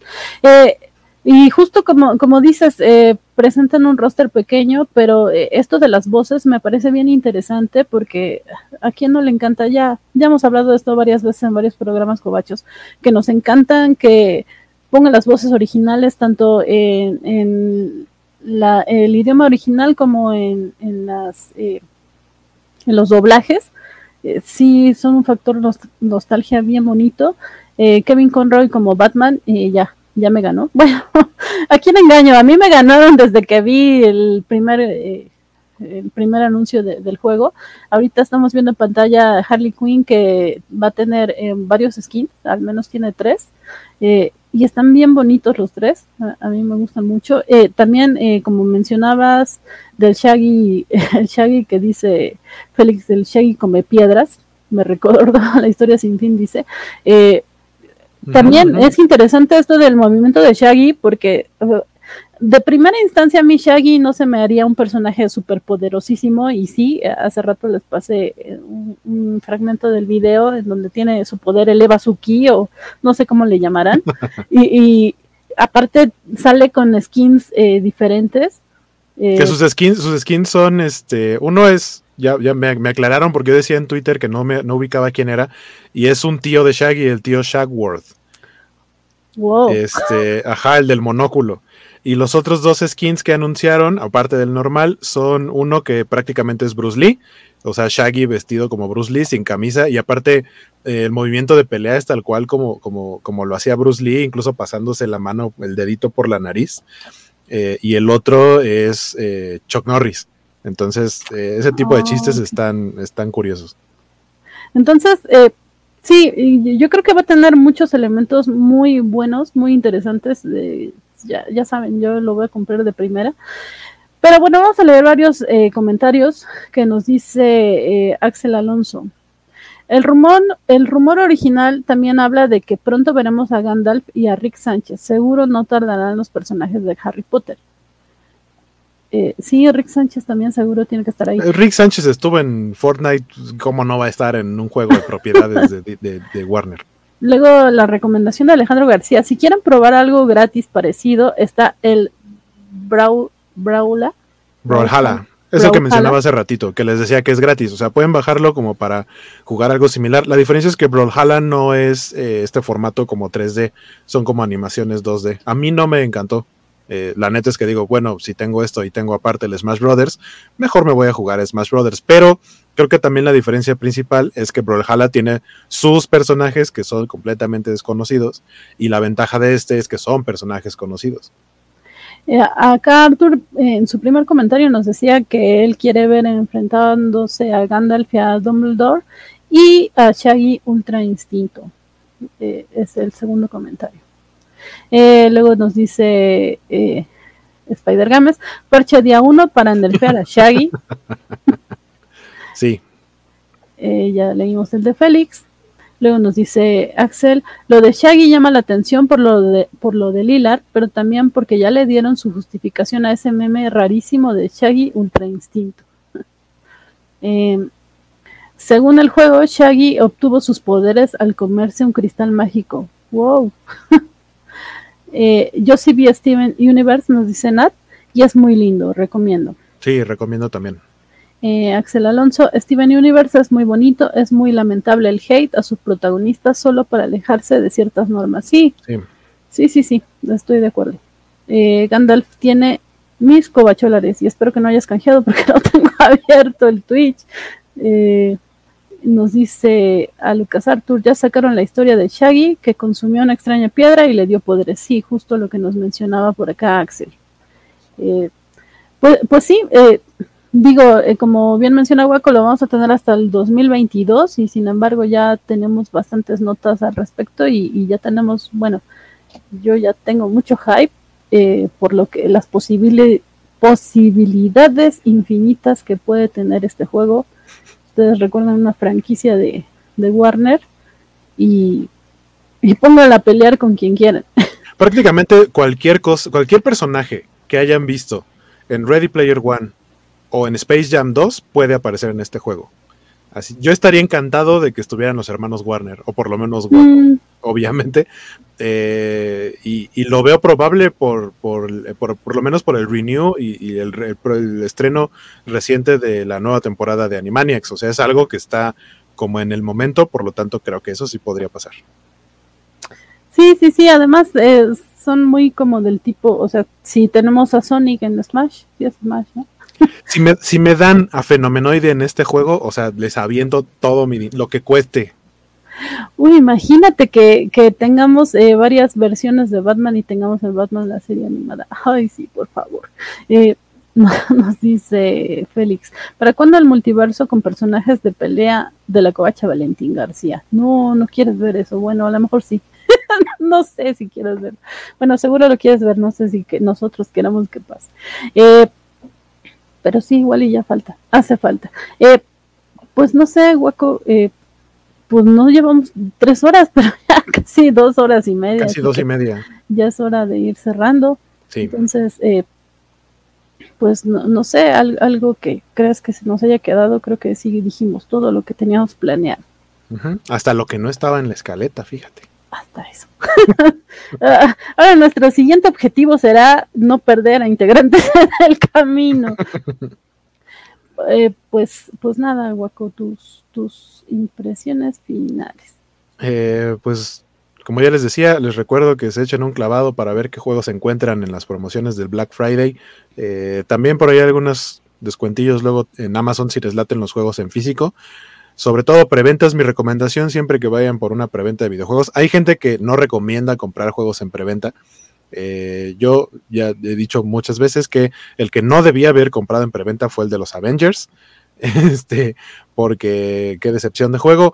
Y ese, eso mismo hizo que no comprara en preventa el de Guardianes de la Galaxia, pero resulta que ahora todo el mundo está diciendo que sí está bueno. Lo bueno es que Guardianes de la Galaxia tiene muy poquito que salió, pero ahorita en digital está como en 900 pesos, que es un descuento considerable, eh, pensando en que justo acaba de salir. Entonces, pues váyanse a dar una vuelta para ese tipo de ofertas. Y eh, pues ya, yo soy Waco, me encuentran como Sky Waco en todos lados. Y en el momento en el que logre trasladar todo lo que tengo en Streamlabs a OBS, eh, probablemente ya para diciembre regresaré a hacer un par de, streams.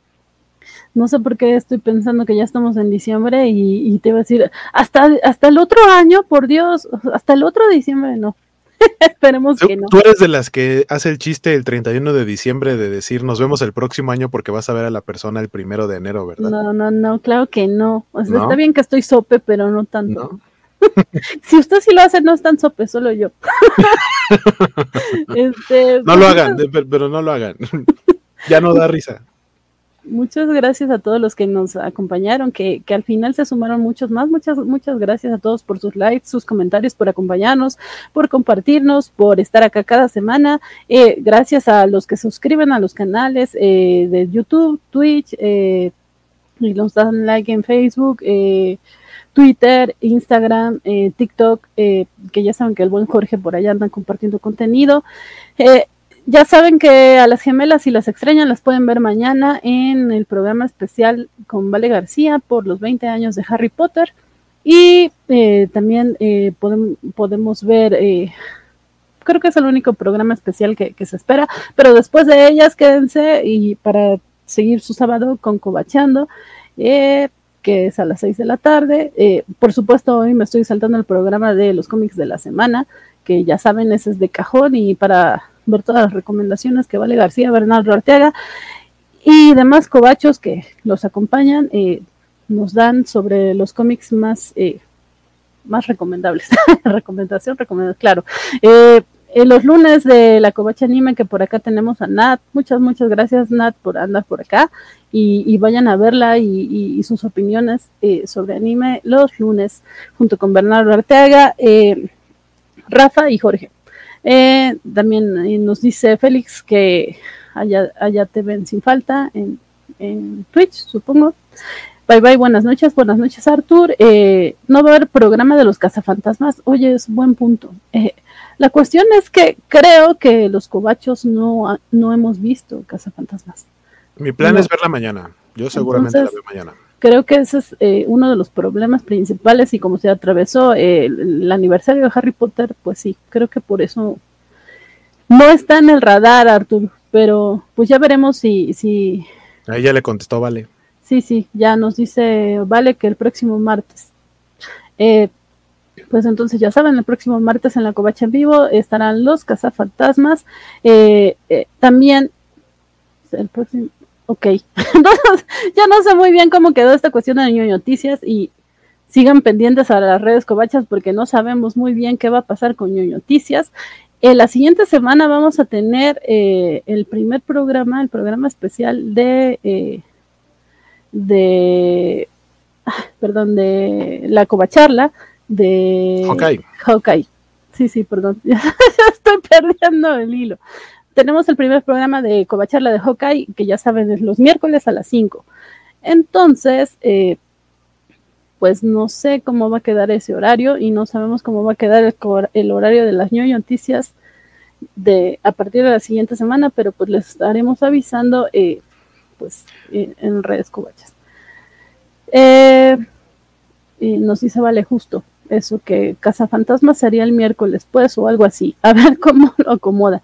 Sí, justamente, no, no sabemos cómo lo acomodamos, pero les prometo que, que, que les avisamos en la semana. Lo que ya saben que de cajón, eh, ñoño noticias, ñoño nautas, eh, perdón, cómics de la semana, ñoño nautas, eh, La Kobacha ay, Anime. Kobacha Anime y Kobachan. Eh, y Kobacharla, miércoles a las 5. Entonces, eh, pues muchas gracias a todos. Eh, dice, dice Félix, muy cierto, Hawkeye ya está aquí, ya viene, ya está aquí, y la fiesta de la espuma. perdón, perdón. es viernes y vamos cerrando, y ya vamos cerrando. Vayan por sus palomitas o su cena o lo que sea que, que vayan a, a necesitar, porque ya pronto viene Vale García y seguro Bernardo Ortega, aparte de cómics, querrá, querrá comentar algo de la rueda del tiempo. Entonces, pues ya, nada más encuentro el outro y nos vamos. Ahora sí. Y así es como acabamos con un programa a las 9 de la noche. Y yo soy, eh, eh, yo soy Elizabeth Ugalde y me encuentran así en Twitter. Y Vale García de nuevo hablando de piedad. En fin, ah, que dice Félix que él va por sus esquites y sí, yo quiero esquites. Bien, ahora sí, nos vamos. Eh, nos íbamos, nos vamos. Adiós.